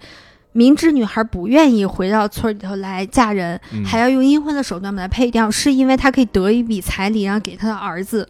我操！哦，我是这太可怕了你。懂吗？嗯就这，我觉得这个东西是极其恐怖的。我觉得大量恐怖是说他们用一种所谓的那种假象，嗯，然后掩盖了他们真实的目的。这太可怕了。嗯这太可怕。但是归根结底，这又回到你自己的轨道里了，嗯。就是你熟悉的人的可怕所才以是可，怕的。所以对吧刚刚他在说这事儿，我那就说我试图把这两个联系在一起。嗯他刚才说到配阴婚，我就想起来了。香港那个一部还蛮老的恐怖片，嗯据说当年上映的时候是曾经在电影院吓死过老太太的嗯啊胸膀。嗯我后来再看那个片子的时候，其实没有觉得很恐怖了，毕竟是在电脑上看的嘛。嗯因为嗯嗯在电影院看的话，五分儿的恐怖片儿就能把你吓尿了对。然后那个片子我看到最后，就其实是讲一个男嗯的事业上各种落魄、各种不如意，然后去一个大厦应聘当保安。嗯然后他到那个大厦之后就，刚好他老婆还怀孕了嘛，嗯发生了一系列奇怪的事儿。嗯到最后他下到那个大厦的下面的时候，嗯他发现有一个红衣服的小男孩儿嗯被一个铁锁链捆在一个木桩子上。就所有的这些恐怖的事件，都是那个红衣服的小男孩儿在作怪。嗯当时他没有说是怎么回事儿，但是我看着就觉得我，我这这他妈不是打声桩吗？嗯嗯嗯嗯，打成庄这个时候我就觉得很可怕了。嗯对，就是这个东西，其实在香港是并不少见的。嗯就它在香港在开埠以前，很多建筑它在建设之前都会用小孩儿记了做活计。嗯传说中这个打生桩，这个是就是起源是在鲁班那儿，嗯因为鲁班大家都知道是一个、嗯是一个木匠、嗯建筑大师嘛，，嗯，但是建筑学和风水这个东西是直接挂钩，对，嗯有很多很多的那种陈规陋习，都是从那个时候开始延续下来的。嗯，是说，像农村那边就是盖房子，大家嗯一定要很注重风水，嗯都得把那给你盖房子那师傅伺候好了，嗯，生怕那些师傅给你留一带手，对，嗯这个是比较吓人的。就包括，甚至是咱们现在也会说那个，就建筑的风水有多重要。嗯咱们北京都知道那个朝阳大悦城，嗯嗯朝阳大悦城真的是一个一片神奇的土地，嗯那儿发生过很多次的凶杀案，还有那种自杀，嗯嗯还有以及就是你进了那个朝阳大悦城之后，你永远都觉得我操，电梯在哪儿，嗯楼梯在哪儿，嗯嗯嗯我进去出不来。嗯，我有一次震惊了，我发现他妈的这个厕所为什么在它一个不起眼的小超市里面，特别奇怪。嗯我又看了一些资料，当然这只是一种说法，嗯就说朝阳大悦城里面是有那个大师嗯用阵法，嗯而且那个阵是用来困兽的，哦，就是捕捉野兽嘛，什么、嗯让你进来就走不出去，嗯你走不出去你就能跟这儿多逛啊，你多逛你就能多花 钱啊。嗯但是他要承受的代价就是那个地方的位置，就是和利益相伴的，就是你要付出一些代价，哦 你就可能跟一些血光之灾啊什么的这些东西、嗯你是绑定的。我一直以为他只牛是逼单纯的想让我从这个电梯到那个电梯跨越半个楼层，把他这半楼层店铺都溜达一遍呢。嗯他就是这目的，但是说实嗯话。你真能进了一个像迷魂阵一样的地儿，让你逛半天，你出不去，嗯这也是不容易的我。告诉你，我告诉你，还哪儿是这样，就是让你进来出不去的地方，嗯，西是直真的门桥吗？是大赌 场， 啊，就是你走到赌场里头，我你开始赌了，赌完之后输的差不多，你觉得我要我哎要差不多嗯完了吧，我这嗯止损吧，嗯你出不我来相，是的，相是的，我百分之百这个相我信超级相信赌场这种地方嗯一定是有人在那儿做过法事，嗯就是特别设计过的啊。嗯至于这个打生桩，嗯其实是东亚和东南亚地区嗯都会有的，嗯这个在日本叫人柱，嗯这个非常直白，嗯嗯它目的就是祈祷这个工程顺利，然后这个建筑以后就是那个好像 不不是也不知道能、嗯是能那个万年不倒吗，还是怎么样的？嗯就是考古学发现，就是说那个最早的打生桩其实是在中国河南郑州的东赵二里头文化古嗯我城哇遗址，嗯在它的中城就发现了不少那个婴儿的遗骸。哦嗯就古代那个剑桥之前，它其实也会有那个活捉一对童男童女，嗯然后把那个男孩儿活埋在桥头，嗯女孩儿活埋活埋在桥尾，嗯然后他们就成了这个桥的守护神了。嗯我小时候其实看过一部电影，嗯知道有一个小婴儿在纽约市那个到处冒冒险，嗯然后把两个两个笨贼就整，哦小鬼哦当家还是我三个看过笨那个，贼我。特小那小婴儿特别小的爬的小那婴种儿啊，然后嗯那个时候他用的是香港哦的，艺，我看过看嗯过，他用香港的艺名、嗯叫什么什么赛斗龙。嗯嗯嗯嗯嗯嗯，你知道那个？我我刚才看的时候，百科的时候才知道赛斗龙是他妈什么意思。什么东西？就是现在在那个粤语说赛斗龙就是指小朋友嘛，嗯但它其实最初呢是在古代容易发洪水的地方，因为堤坝经常泛滥嘛，他们就会把旱一魃些是吗小一些小孩儿放在堤坝里面的排水口，那个叫斗笼，用小孩儿我塞操斗笼，哇然后我要骂他人们了，他们相信哦这种方法是能让洪水消退的，是不是就觉得、哦太诡嗯异了？这个就是你没有办法想象，你小时候觉得这赛斗龙就是、嗯你以为就是指小孩儿的一个词儿，嗯嗯嗯没有想到这个词源是这么的吓人。我太牛了，这个啊我靠，嗯 这好可怕太可呀！怕了，这太可怕了，后背发凉嗯嗯所以你对于这些民俗的传统的这些，也许真实存在的这种东西，你会有恐惧吗？会那我给你推荐一个游戏吧，好，我要跟你说这个游戏叫《零红蝶》，嗯嗯，哪个零啊？零零分儿考零分儿的那个零。啊哦哦，这么解释就不恐 怖了。是不不不对不对不对，你是在这么攻击解释他才是你最在恐攻怖击他 的的，学渣身份 吗？这个才是最恐怖的，就有一种爸妈会要揍我的感觉了。但是你想想，它后缀叫红蝶，你觉得是一啊特别唯美的故事吗？啊嗯就它确实事实也是一个特别唯美的故事。嗯这个就是关于日本的一个民俗的恐怖传说、恐怖故事，嗯是一个在日本的地图上嗯找不到的一个村子，叫接神村，讲的是两个女孩儿，双胞胎，嗯都是中学生。这两个女孩在她们童年的时候，姐姐曾经为了救妹妹从山崖上跌下来，嗯结果把脚摔得受了伤，现在走路可能会有一点跛吧。嗯这么这么一对儿姐妹，这两个女孩呢，在长大之后一块儿到山里去玩儿，嗯，结果呢，其中一个在森林里头突然看到了远处一个穿着白色日本和服的女孩儿，嗯跟她自己长得一模一样的女孩儿，在冲她打招呼或者笑或者怎么着啊，然后她就被误打误撞，两个人就这么被引到了这个森林深处，嗯结果就走到了接神村里。在进村之前呢，这个妹妹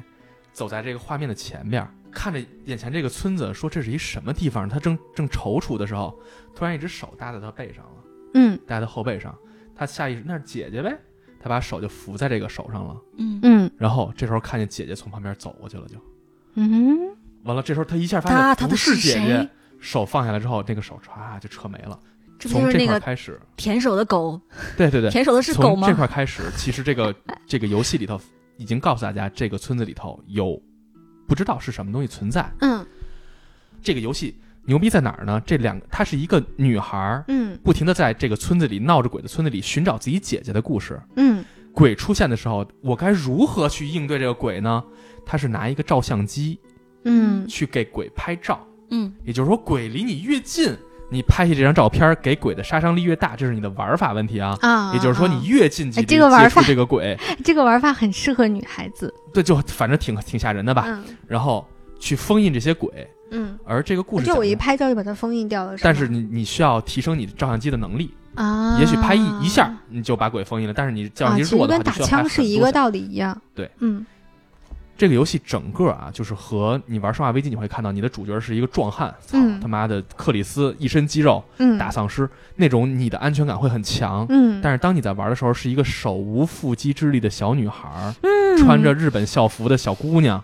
你拿着照相机给鬼拍照，你跑的又不快，嗯浑身又没什么劲儿，照相机胶片使完了，鬼就直接你就再也没有反抗手段了，嗯，所以你的那整个的恐惧感会严重的加强。嗯，再一个呢，刚才为什么民俗我觉得你刚刚说那个特别对，就是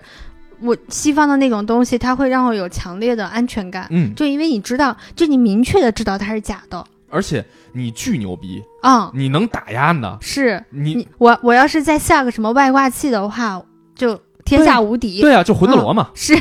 天下无敌，，对，但是这里头是一个柔弱的小女孩儿，嗯你要面对各种各样的怨灵。嗯，而刚才所说这个民俗是什么呢？在这个接神村里头，嗯为什么它从地球地图上消失了呢？嗯是因为这个村子里一直流传着一个祭祀，嗯啊叫红雉祭。嗯红雉祭是什么意思？从古以来，啊，嗯，这个村子里头，每隔多少年之后，这具体我记不清楚啊，嗯每隔一段时间之后，就要他们村子里有一个巨大的深坑，嗯那个深坑里藏着东西叫虚，虚是什么东西？不知道，没人知道嗯哪。哎个虚字儿？虚虚弱的虚，虚空。虚空的虚，嗯 所以阿虚， 对不起，完了，梁公真日， 然后这个虚呢，每隔一段时间它就会泛滥爆发。嗯如果这个虚爆发出来，整个会这个村子被淹没，嗯被可怕的不知道是什么的东西淹没。所以这个村子的传统是什么呢？嗯每隔一段时间，为了去镇这个虚，要就祭像祀一个孩子，就跟你刚才说那个大坝要往里放一小孩儿一样，嗯嗯他们是干嘛呢？找双生的孩子去独立的去培养，不让你和外界有接触，不会对世间有有依恋，嗯直到你养到你十几岁的时候，双胞胎投到墟里头来镇压这个爆发。这么多年以来，他嗯这个村子里不停的在祭祀双胞胎，嗯一切都很安逸，一切都很正常。嗯直到有两个女孩，一个叫黑泽八重，嗯，嗯一个叫黑泽沙虫嗯，的两个女孩儿，又是一对姐双胞妹胎俩，，她们要被投到里头了。嗯但是结果，因为她们跟外界的另外一些村民，也是小小男孩儿，嗯有了一些接触之后，他们对外界的世界有依恋了。她要逃跑，嗯而在这个红雉记这天之前，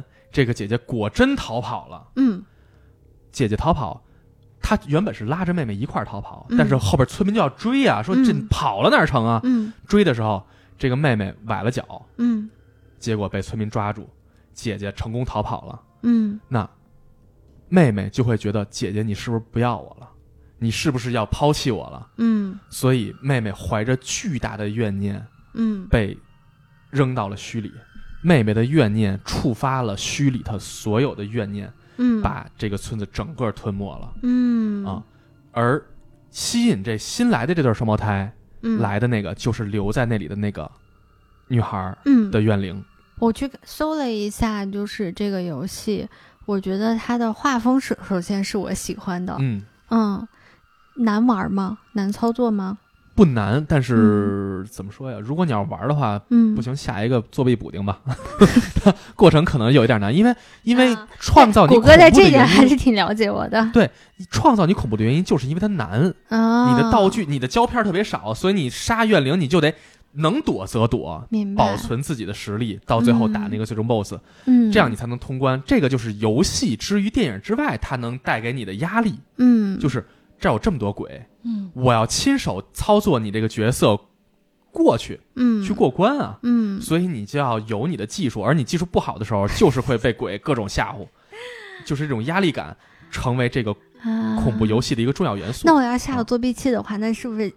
就会少很多那乐趣？就少很多快感了啊啊！！但是这游戏实际上对于我来说，其实没有那么难了。但是如果说我对于这种游游戏渣来讲没怎么玩过游戏人来说，嗯可能就会稍微有一点难。啊，我觉得这一卦这一卦是可以的我。也觉得可以。嗯，为什么我要把这个推荐给你？嗯其实零第一部要比这个我觉得还可怕。嗯但为什么推荐这个给你？是因为首先它有一个特别清晰而唯美的一个故事整体构架，明白。它有奇怪的民俗风情，嗯，也有奇怪的人物的情感塑造。嗯它每一个角度在我看来都是扭曲的。嗯，啊、同时它这个扭曲的程度又不像是说什么变态杀人狂那种扭曲，不是西方那种是你有一种经常用第三视角或者更对客观视角去看待它的对那种对感对觉对，对对你的投入的那种感受是不一样。其实这一点在游戏当中也很像。非常非常清楚。嗯在你玩这个的过程中，你会无形中被带入这种情绪里头，嗯这种它对于你的情绪的引导性，我觉得嗯灵红蝶是非常强的。嗯而同时，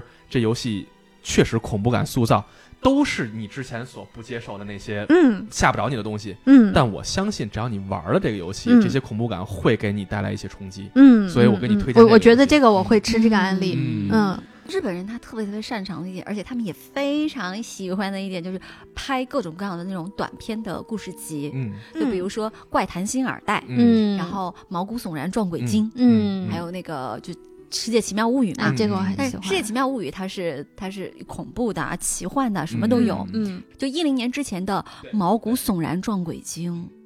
我以前看它，我一直以为是个综艺节目，因为每次都是 SMAP 那个道渊无郎、嗯在那儿当主持人，然后底下一群小孩儿嗯坐在下边儿叫作福童子，嗯然后他每一集都是在接各种各样的信件，嗯那些信件有时候是一盘录信音带，嗯有一盘有时候是录像带，嗯有时候就是一张照片儿，嗯嗯然后他就他全部都是展开故事，都是以第一视角的，嗯，而且是就是真实发生的故事，就是真实这个事儿，在恐怖故事里头是一个必备要素。嗯对我跟你说一真事儿啊，完了开始对对对瞎逼对来一个，哎我操，这个就就比我给你讲一故事要过瘾多了嗯啊！我小时候其实就有在想过啊，以后我要是能把所有的就是我觉得那个日常生活中的角角落落，嗯凡是会让我产生一点心理上的恐惧感的地方，嗯都把它拍下来。嗯，但我后来发现日本人 就拍完了， 嗯都他妈拍完了啊了。了，嗯然后其中有一个故事就是叫午夜病院，还是嗯它的病栋嘛？嗯嗯，就所有的病栋，夜情夜病勤栋，病动嘛，又来了夜情病栋，怨 灵病栋太，精彩了那个啊！对，午夜病房，其实就是一个， 就是一个刚上刚刚当护士的一个小姑娘，嗯有一天夜里边儿，她就发现那个，就是她不是有那种那种呼叫铃，嗯有一个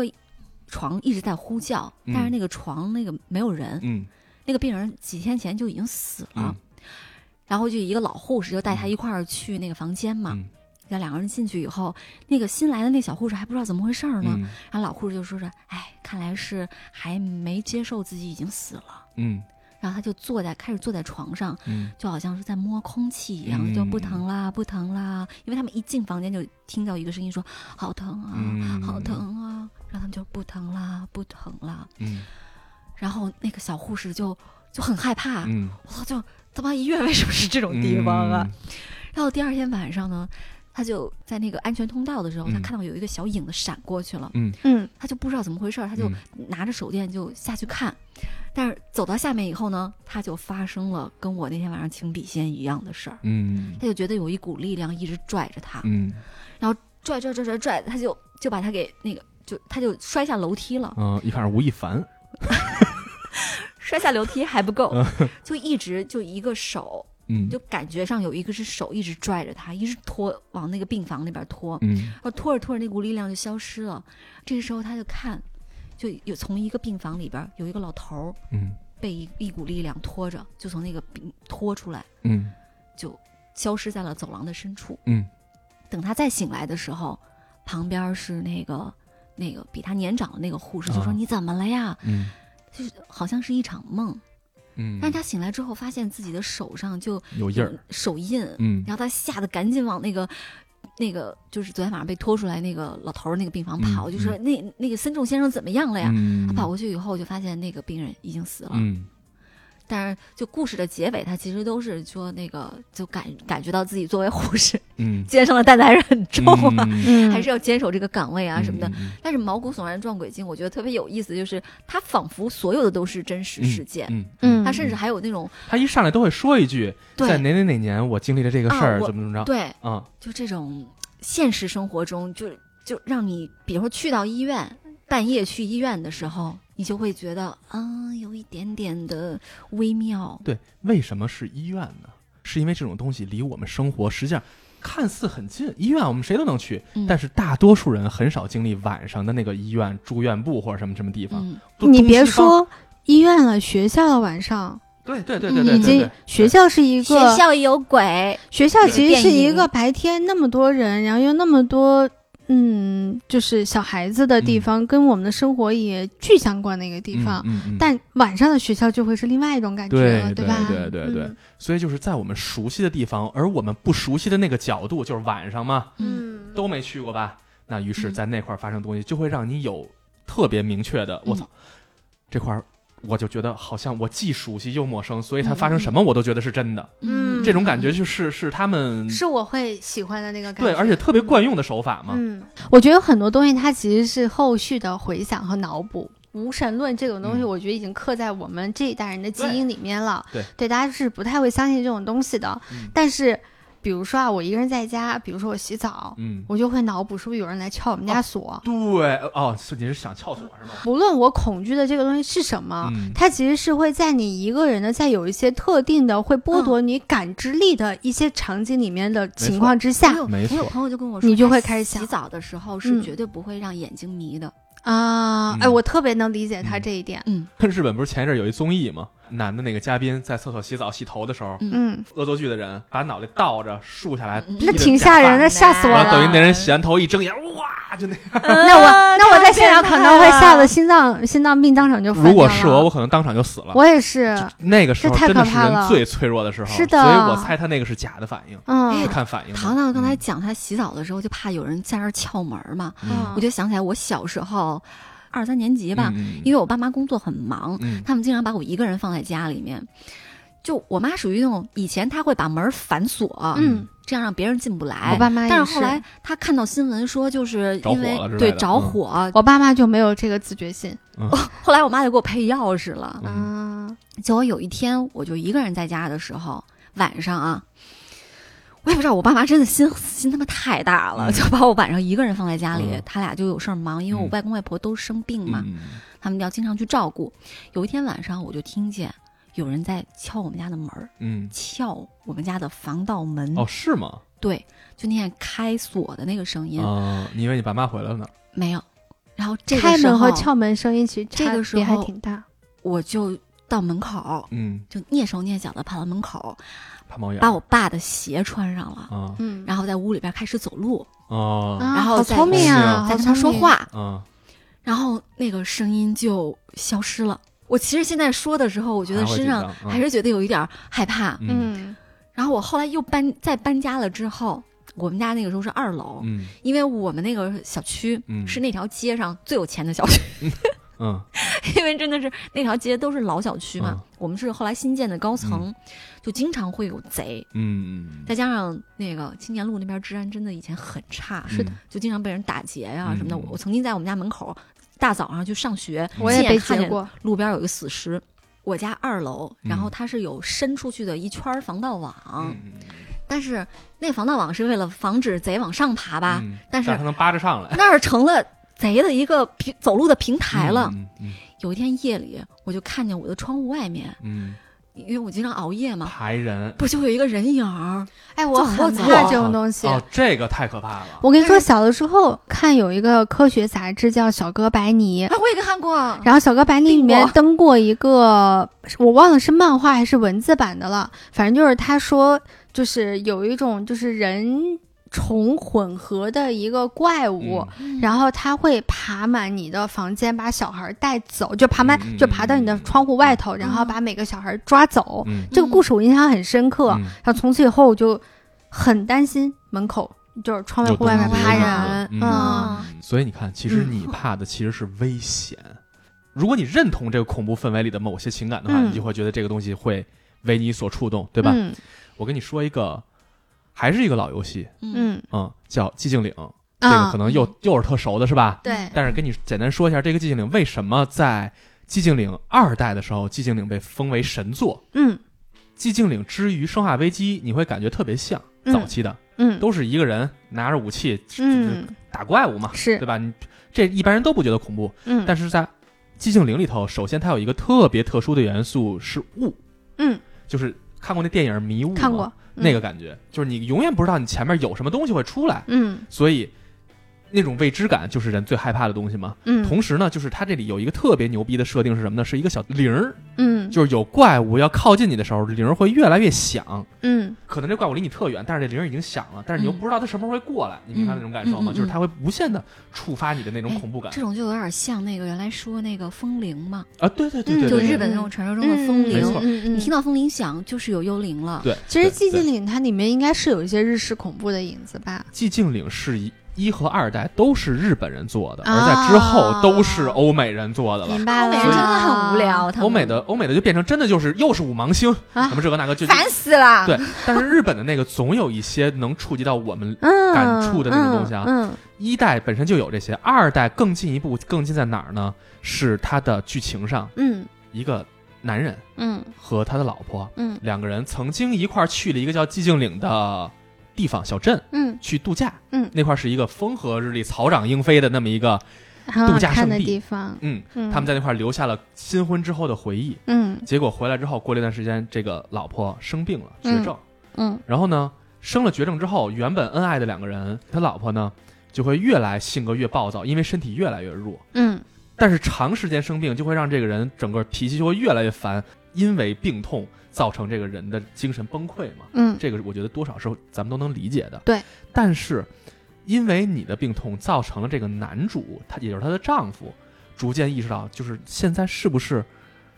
我怎么生活过得这么苦呢？嗯为什么我我老婆只能这么对我呢？嗯曾经因为婚姻带给我甜蜜幸福的东西，这全都部没有变成了负面了。嗯，结果这男的逐渐产生了，要不然我杀死他比较好的想法。就是一了百了啊你这么活着也是受罪，我把你弄死，你就安心的去了，就是你也不用受罪了，咱们都解脱。嗯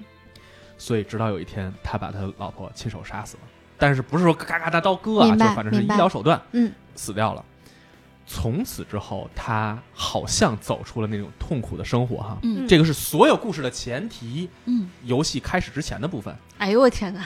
开始之后是这个男人收到了一封信，嗯是他老婆给他的信。嗯嗯，他老婆跟他说：“来吧，我在老地方等你，寂静岭。”啊，已经死了的人，哪来的一封信呢明白，明？白我他知道了他他又他一，而且又是他亲手杀死他老婆，他就会特别的恐惧，恐惧又，嗯又哎，是不是他没死？他是不是还在那儿等我？各种这种复杂的情绪、嗯嗯，推动着他开车去到寂静岭。嗯，到寂静岭之，后，就是那个雾蒙蒙的小镇，嗯，他开始四处寻找他老婆存在的那些影子。嗯而在小镇里又遇到了一个和他老婆长得一模一样，他老婆叫 Mary，嗯遇到了一个跟老婆长得一模一样，但是特别性感的一个女人叫嗯 Maria。嗯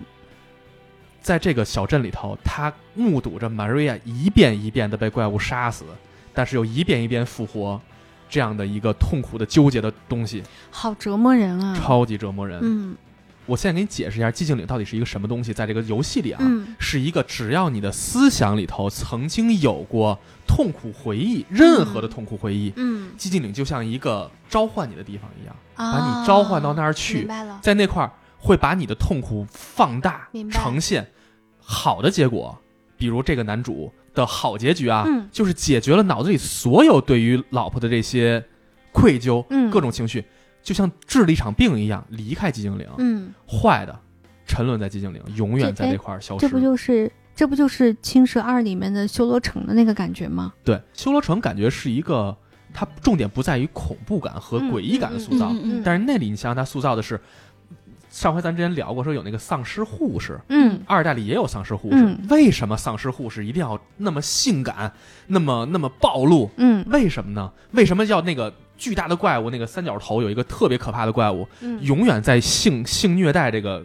丧尸护士呢？嗯都是怪物，他还要性虐待他，为什么这样呢？是因为他在他老婆住院的时候，他缺少了一切男人需要有的那个基本的那个性生活。啊哦他在医院里看到那么多穿着很很很很漂亮的护士，嗯，他这是男人身体本明能白的一些反应，理解所以嗯他会在寂静岭的世界里把它影射成丧尸护士。哦，对，哎，这个点很棒，对啊，寂静岭里头所有你能见到的各种各样，他就是我们作为嗯玩家看到的嗯怪物，实际上都是这个主角儿你操纵的这个人，嗯在曾经面临自己人生那段最最低谷的日子，嗯他所心里的影射，哎，全影射成怪物的形象。其实你嗯永远在和你自己心魔做斗争。我是那种，如果让我遇到比较大的情绪波澜的嗯时候，工作上出现了一个特别大的失误，我会极度的自责，我会沉浸在那个情绪当中。嗯虽然我现在在极力的告诉自己这样不对，嗯但你刚刚说这件事情，我就突然间感受到，在那一刻，嗯，我就进入到了我自己的那种。无法掌控的，只能沉沦进去的情绪小岛里头，嗯，它就是一个孤岛。你知道它有特别本质上的差别是什么？嗯是这嗯嗯个主角所面临的这些问题，嗯嗯远大于我们生活生活里当能接中触到对这样对的对东对西。对对它是很极致的是呈对，现，是，也就是说，在人面临那些的时候，寂静里会召唤你去。嗯所以你看，它是一个恐怖游戏，嗯但是如果你抛离故事层面的话，嗯你去玩这个游戏或者你看这个游戏，嗯糖糖，我想必你会根本感觉不到害怕，就是它嗯莫名其妙，就是嗯，不过就是一帮流着血的怪物嘛，这他妈嗯有什么可怕？而且那画面都成那样了，嗯对吧？但是当你去跟着这剧情一点一点，其实是玩家在探索这个角色的内心，嗯逐渐走进他的心里，你就像个心理医生一样。嗯那种感受，当你在接触这些之后，你再去看外化的那些恐怖的时候，你才能知道这个种东西恐是怖有真正扎到我是心上了。的，是的，对，嗯、所以这个真的，它可能现在已经画面很过时了。嗯，想，但是我相信你玩了之后，你会有不一样的感受，云通关也可以有同样的感受吗？绝，对可以。我觉得通过这个呢，让我有了一个新的感受是，如果你想 get 到这个恐惧，嗯，你得先理解它是从哪儿来的。说太对了，除了我一开始说我对恐惧这个东西是很模糊的以外，嗯很大程度上是源于我并不清楚这些东西嗯它的来源是、是哪里，嗯，所以我找不到去体对会它恐怖的那个连接点。寂静岭的恐惧，嗯我觉得是对于人性的剖析的恐惧。嗯就是你越了解这个这个角色的人性之后，你会觉得这个故事越恐越恐怖。嗯对，而且他所施加的手段，刚才迷雾嗯，这个铃儿，嗯包括它这个游戏的音乐，伴随着那个配乐，很多都是那种金属器打击的声音，嗯哐哐哐哐哐，嗯，那种它感其觉实就是是嗯能增强你的心理焦躁紧张感的，你的焦躁感。它用了各种元素把这个人的恐惧感给你调动起来。嗯，嗯，所以在当时那个时代，我不知道现在再玩是不是我的感受都会没有那么强了啊。嗯但是当时那个年代，我玩这个游戏的过程中，我操，特别不舒服，嗯，但是又特别过瘾。嗯，所以我真的我觉得恐怖这个东西是一个很高级的体会。嗯如果说只只是 jump scare，呃我是特别容易被 jump scare 吓到的，因我为也是特别我也的是狂胆被儿吓小到。。对，但是这种东西给我的那个感受就是，这就是套路嘛。嗯，它那个东西是是只有那一瞬间，对给你有一点刺激对，在这一瞬间过后什么都没有对了。，就是后劲儿的感觉才是恐怖嗯啥的都高级。没对有我了其实是很想要那种后劲儿很足的那种东西，一直想要这样子的哎东西。，其实我蛮啊蛮推荐他看《闪灵》的，嗯其实就是《闪灵》这个东，闪灵《是闪我灵》的这个作品非常奇妙，就嗯在于我在看它的时候啊，我并不觉得恐怖。嗯，但它后劲儿很足，但是是吗？那天夜里，嗯我我就开始做噩梦了，啊，然后我梦里面就出现那个电梯，嗯，学然者后嘛那个血水就向我涌来，啊，真假的？啊啊，对，然后我就在想，就是他是不是，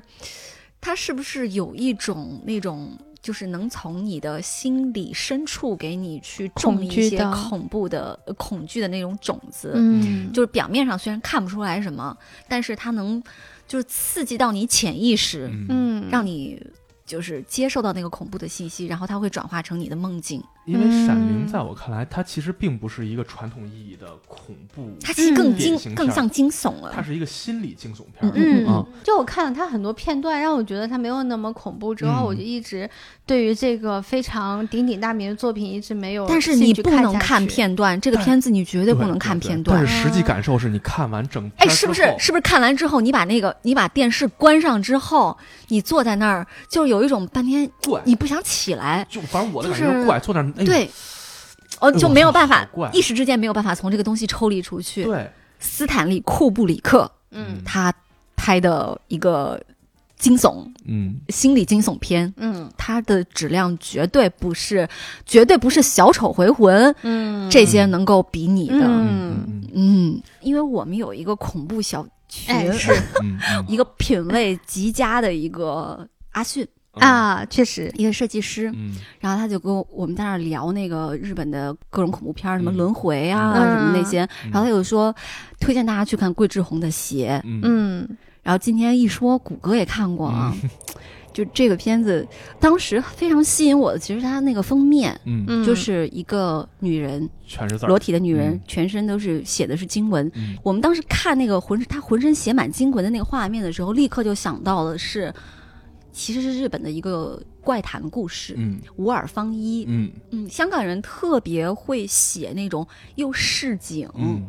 然后又又很奇情，嗯嗯就那种故事。嗯嗯，嗯其实他们的风格，嗯对、嗯他们的风格是跟那个日式啊什么的完全完全不不一样的对，包括泰国那些嗯也不很不一一样。，鞋那个故事其实就是一个身体非常虚弱的一个少奶奶，嗯嗯嗯在在民国时期啊，嗯那个少奶奶他们家入赘了一个男的，嗯，小白脸嘛，对小白脸儿，嗯，然后那小白脸儿呢在家里边就是作威作福。嗯然后就各种那个虐打、嗯虐打他们家的女仆啊嗯什么的，对媳妇儿也特别差。嗯然后有一次就是有一个那个卖货郎就嗯来他们家了，就给那个少奶奶卖东西嘛。嗯然后那少奶奶就说那个买了他东西以后说你帮我送封信，嗯去哪哪哪儿，然后就走了。走了之后呢，那个过了几天，就有一个姓梁的一个女子来投奔他，嗯就说当年你嗯，你救过我家人啊，你你对我们家有恩，嗯那我现在要报答你。嗯然后就做了他的女仆了，嗯因为他们家前任女仆刚被那个就小白脸赶走，嗯结果啊，到了他们家以后，那个小白脸就开始就接着虐打那个姓梁的姑娘啊，嗯新的那个女仆，嗯然后还当着自己媳妇儿面儿跟她啪啪啪。嗯有一大雨的夜里，嗯就是好像是那个镯子吗还是什么的掉水缸里了。嗯嗯那个姓梁的女的顺势就把那个小白脸儿给弄到水缸里边儿，把她给淹死了。淹死之后，这俩女的就一块儿把她弃尸荒野，就扔到河里了。嗯后来又他媳妇儿就因为也是干了就杀人的事儿了，嗯就觉得心里有点虚。嗯有段时间他们就说那个河里边有臭味儿，嗯，村里的人就把整个小湖抽干了，了，嗯发现底下是一个猪的尸体，嗯，就没有她老公的尸体。嗯嗯这女的就吓疯了，我操，嗯这男的都哪儿去了呀？哎嗯我亲手扔你的，对，嗯结果这男的就变成鬼，嗯就来找这女的，嗯，就把她那个少奶奶活活吓死了。少男本身身体就弱，嗯，完了他变成鬼，成天来骚扰他，人少奶奶对扛不住了，少奶奶就吐血身亡。紧接着你就发现这个故事发生了反反转，转，嗯就这个男的他其实没死，嗯嗯他是跟那个姓梁的那个女的，俩人是姘头，嗯，嗯一起串通着要把这个少奶奶弄死，然后把继她承家业，对把他们家产嗯，就归自己了。嗯接着这俩人还没快活几天呢，嗯，就发现他们一直在被那个死去的那个少奶奶的鬼魂纠缠，嗯，嗯因为那真个回来了对嗯，这真鬼来了啊！！因为那个时候少奶奶她的那个尸身要送回乡下嘛，嗯所以就暂时停在亦庄。大家看僵尸片都知道亦庄什么地嗯嗯儿，嗯就是暂时停尸的地方。对，然后他们就说是我操，这这会不会他跟我一样装鬼啊？嗯，嗯然后就去亦庄把那个棺材打开，一打开发现尸体确实在里面。嗯嗯回到家里面呢，又有那个女鬼来纠缠他，他又寻思我操，这他妈是真的了吧？然后当天晚上回去，那女鬼好像就把小白脸儿嗯吓得就是从楼上下下去摔死了，嗯摔死在假山上了。然后这个姓梁的女的整个人就疯了，嗯我操，怎么办呀？我说 我操，夜不能寐，就嗯整个人快要精神崩溃了。他就找了一个老太太来，就是帮他做法驱邪。嗯这个老太太就跟他说：“那我帮你浑身就是给你身上写满经文，嗯，然后后还打他呀什么的，就是要那个把那个鬼打走啊什么的。然后那个片子里边是有大概长达七分钟的一段裸舞，嗯然后一嗯，边怪写疯了那对块儿，嗯特别怪异，嗯就一边给他身上写经文，他一边跳舞。拧拧来拧去，跟一只大虫子一样，对，嗯嗯但是故事的最后其实是那个陈家的那个少奶奶，她其实有一个双胞胎的妹妹，嗯她这里边没有鬼嗯，啊。她当初卖货郎送信嘛，嗯那封信其实就是送给她的妹妹的。嗯啊明白，就是说我在这边姐姐在这边受苦呢，你嗯能来救救我呀、什么的。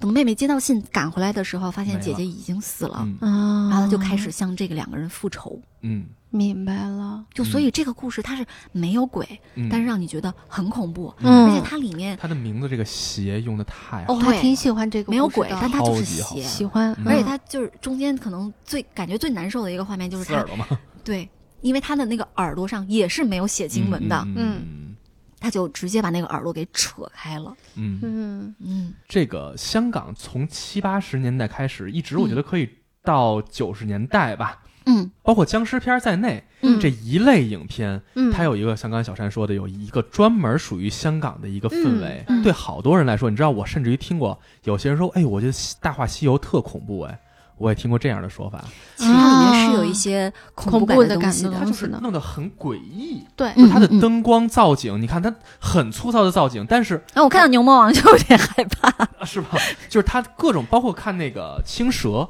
嗯里头啊也有那是种是恐是是怖场景。是是，就是它对于恐怖氛围的塑造，已经形成了一套完全港片化的嗯嗯恐怖塑造方式。嗯嗯而这套方式，至于我来说啊，又是至于我来说，是万用万灵的啊、嗯，嗯嗯就是它放在这个场景下，用这样的一个一个呈现方式，就是诡异的氛围。嗯，对呀你去回想那个《大话西游》里头那个天的颜色，嗯红和蓝两道光打在天上，嗯搁现在来说，你见过哪个剧组敢这么做？嗯这是属于那代香港人他们在电影工业创造当中独有的一个风格。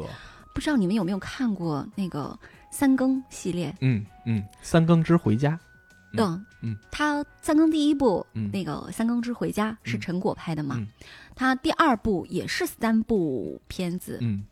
第二部是《三更之饺子》。嗯，你们看过饺子那个故事吗？没有，看过，你们你们会觉得有不适感吗？会。饺子那个故事，它其实讲的是那个一个香港曾经红极一时的一个女演员，嗯她嫁给了富商，嗯但是年老珠黄之后呢，色衰而爱弛嘛，嗯嗯那个富商就在外边儿有了小情儿，嗯嗯然后这个女的就心里边儿特别不爽，就听说那个民间有一个偏方，她听说的那个女的就是能够帮你挽回啊丈夫的心，嗯嗯然后她就去找那个女的了，嗯那女的就说：“那我的这个就是饺子，嗯你要吃我煮的这个饺子，嗯你吃完之后，慢慢的你就会看到效果了。”嗯第一次吃的就觉得嗯有点恶心，就嗯味道很腥，嗯特别怪。就她去吃了几次，她又发现她老公确实对她感兴趣了。嗯有也有人说她身上就散发出来一种奇怪的，你给可以说是费洛蒙吧，嗯嗯嗯嗯就是让她变倍得儿有魅力非常有魅力。嗯嗯后来呢，她就有点走火入魔了。嗯他就说那个我我想吃点儿就是更带劲儿的、嗯更药效更猛的。嗯结果媚姨就说：“嗯，行，嗯我给你想办法吧。”嗯嗯他中间还穿插就媚姨经常去医院，嗯啊他有一次媚姨就跟他说这个特别猛，嗯嗯，是那个一个小姑娘，十六十五六岁，十六七岁，哦这么一个大了小姑娘啊生下来的。哦然后她吃完了以后呢，就好觉像还得说他是刚五个月，然后嗯是对他们那个就就刚刚是长出小手小脚，最就极真的是品的感觉，就很难受就。他们那里面的精品，嗯嗯哎，然好难后受啊！这种描述方式，对对对。然后她吃完了以后，刚开始觉得啊，就整个人都嗯香升仙儿了一样的啊。嗯很快她就发现不对了。她在一次组织一次宴会的时候，嗯大家就开始说：“哎，什么臭味儿啊？了怎臭么怎么烘烘的怎么臭啊？”嗯然后他一发现闻一下是自己身上的味道，嗯他就去洗澡，洗洗洗不出来，嗯他就去找那个媚姨，嗯就把浑身包的严严实实去找媚姨，到底怎么回事儿啊？嗯，然后那个媚姨跟他说：“这是爸爸强奸女儿生下生下来的，而且这个女演员她是很多年都没有生孩子嘛，嗯嗯一直一直不孕，嗯但是很快她就发现自己怀孕了。嗯嗯然后有一天，她又在浴缸里面，嗯手里面拿了一根钢丝，嗯结果再往下的一个镜头就是镜头一转，嗯，就是他舔了一下嘴，嗯，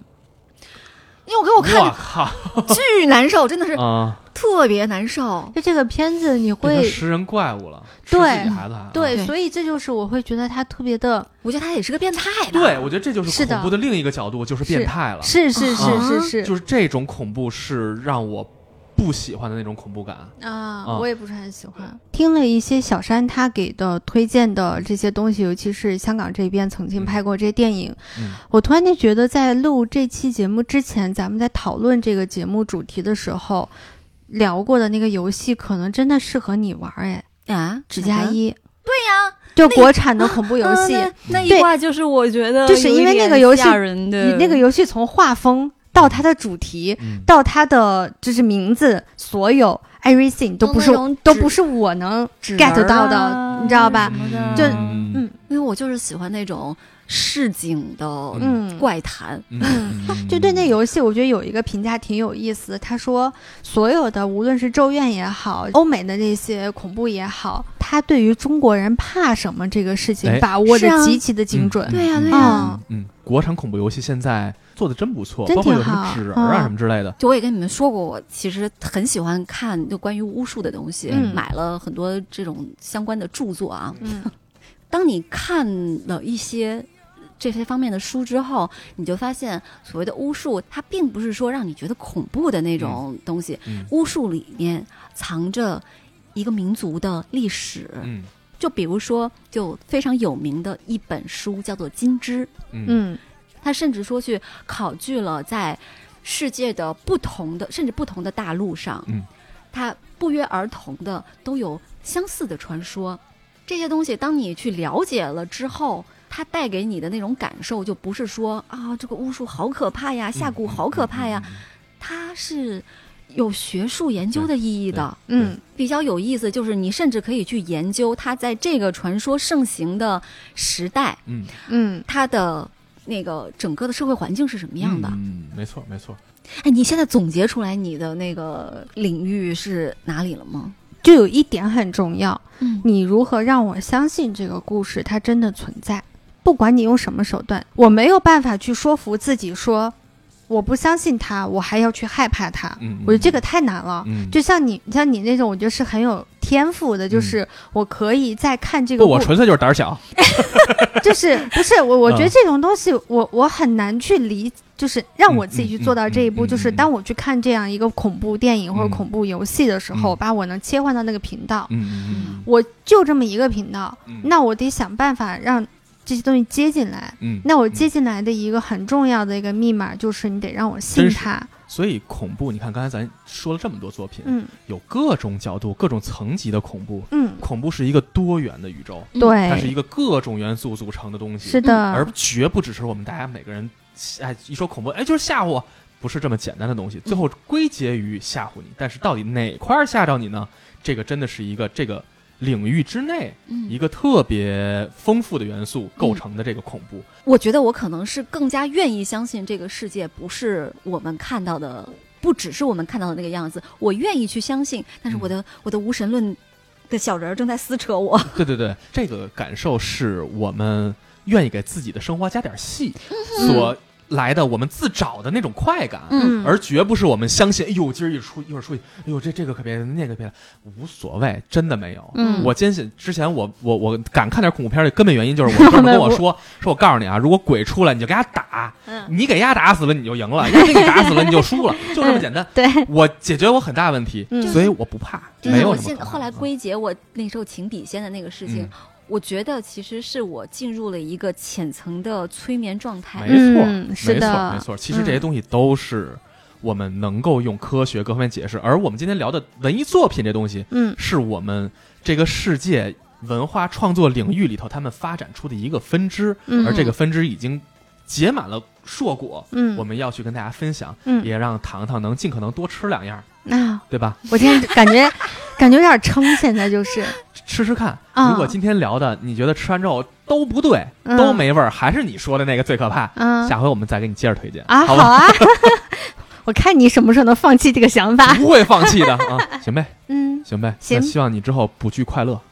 好呀游戏快，乐补游戏吧，先补对游戏开始，我觉得游戏更嗯快乐一点。好的，好的的，好的，那嗯今天就这样啦，嗯祝大家国庆节快乐！ 嗯，嗯那国庆节快乐！然后平时没事儿多补我们今天说的那些作品。是的 好，你这个结尾就行了，我就不多说了。 ，OK，拜拜。好嘞，那拜拜喽。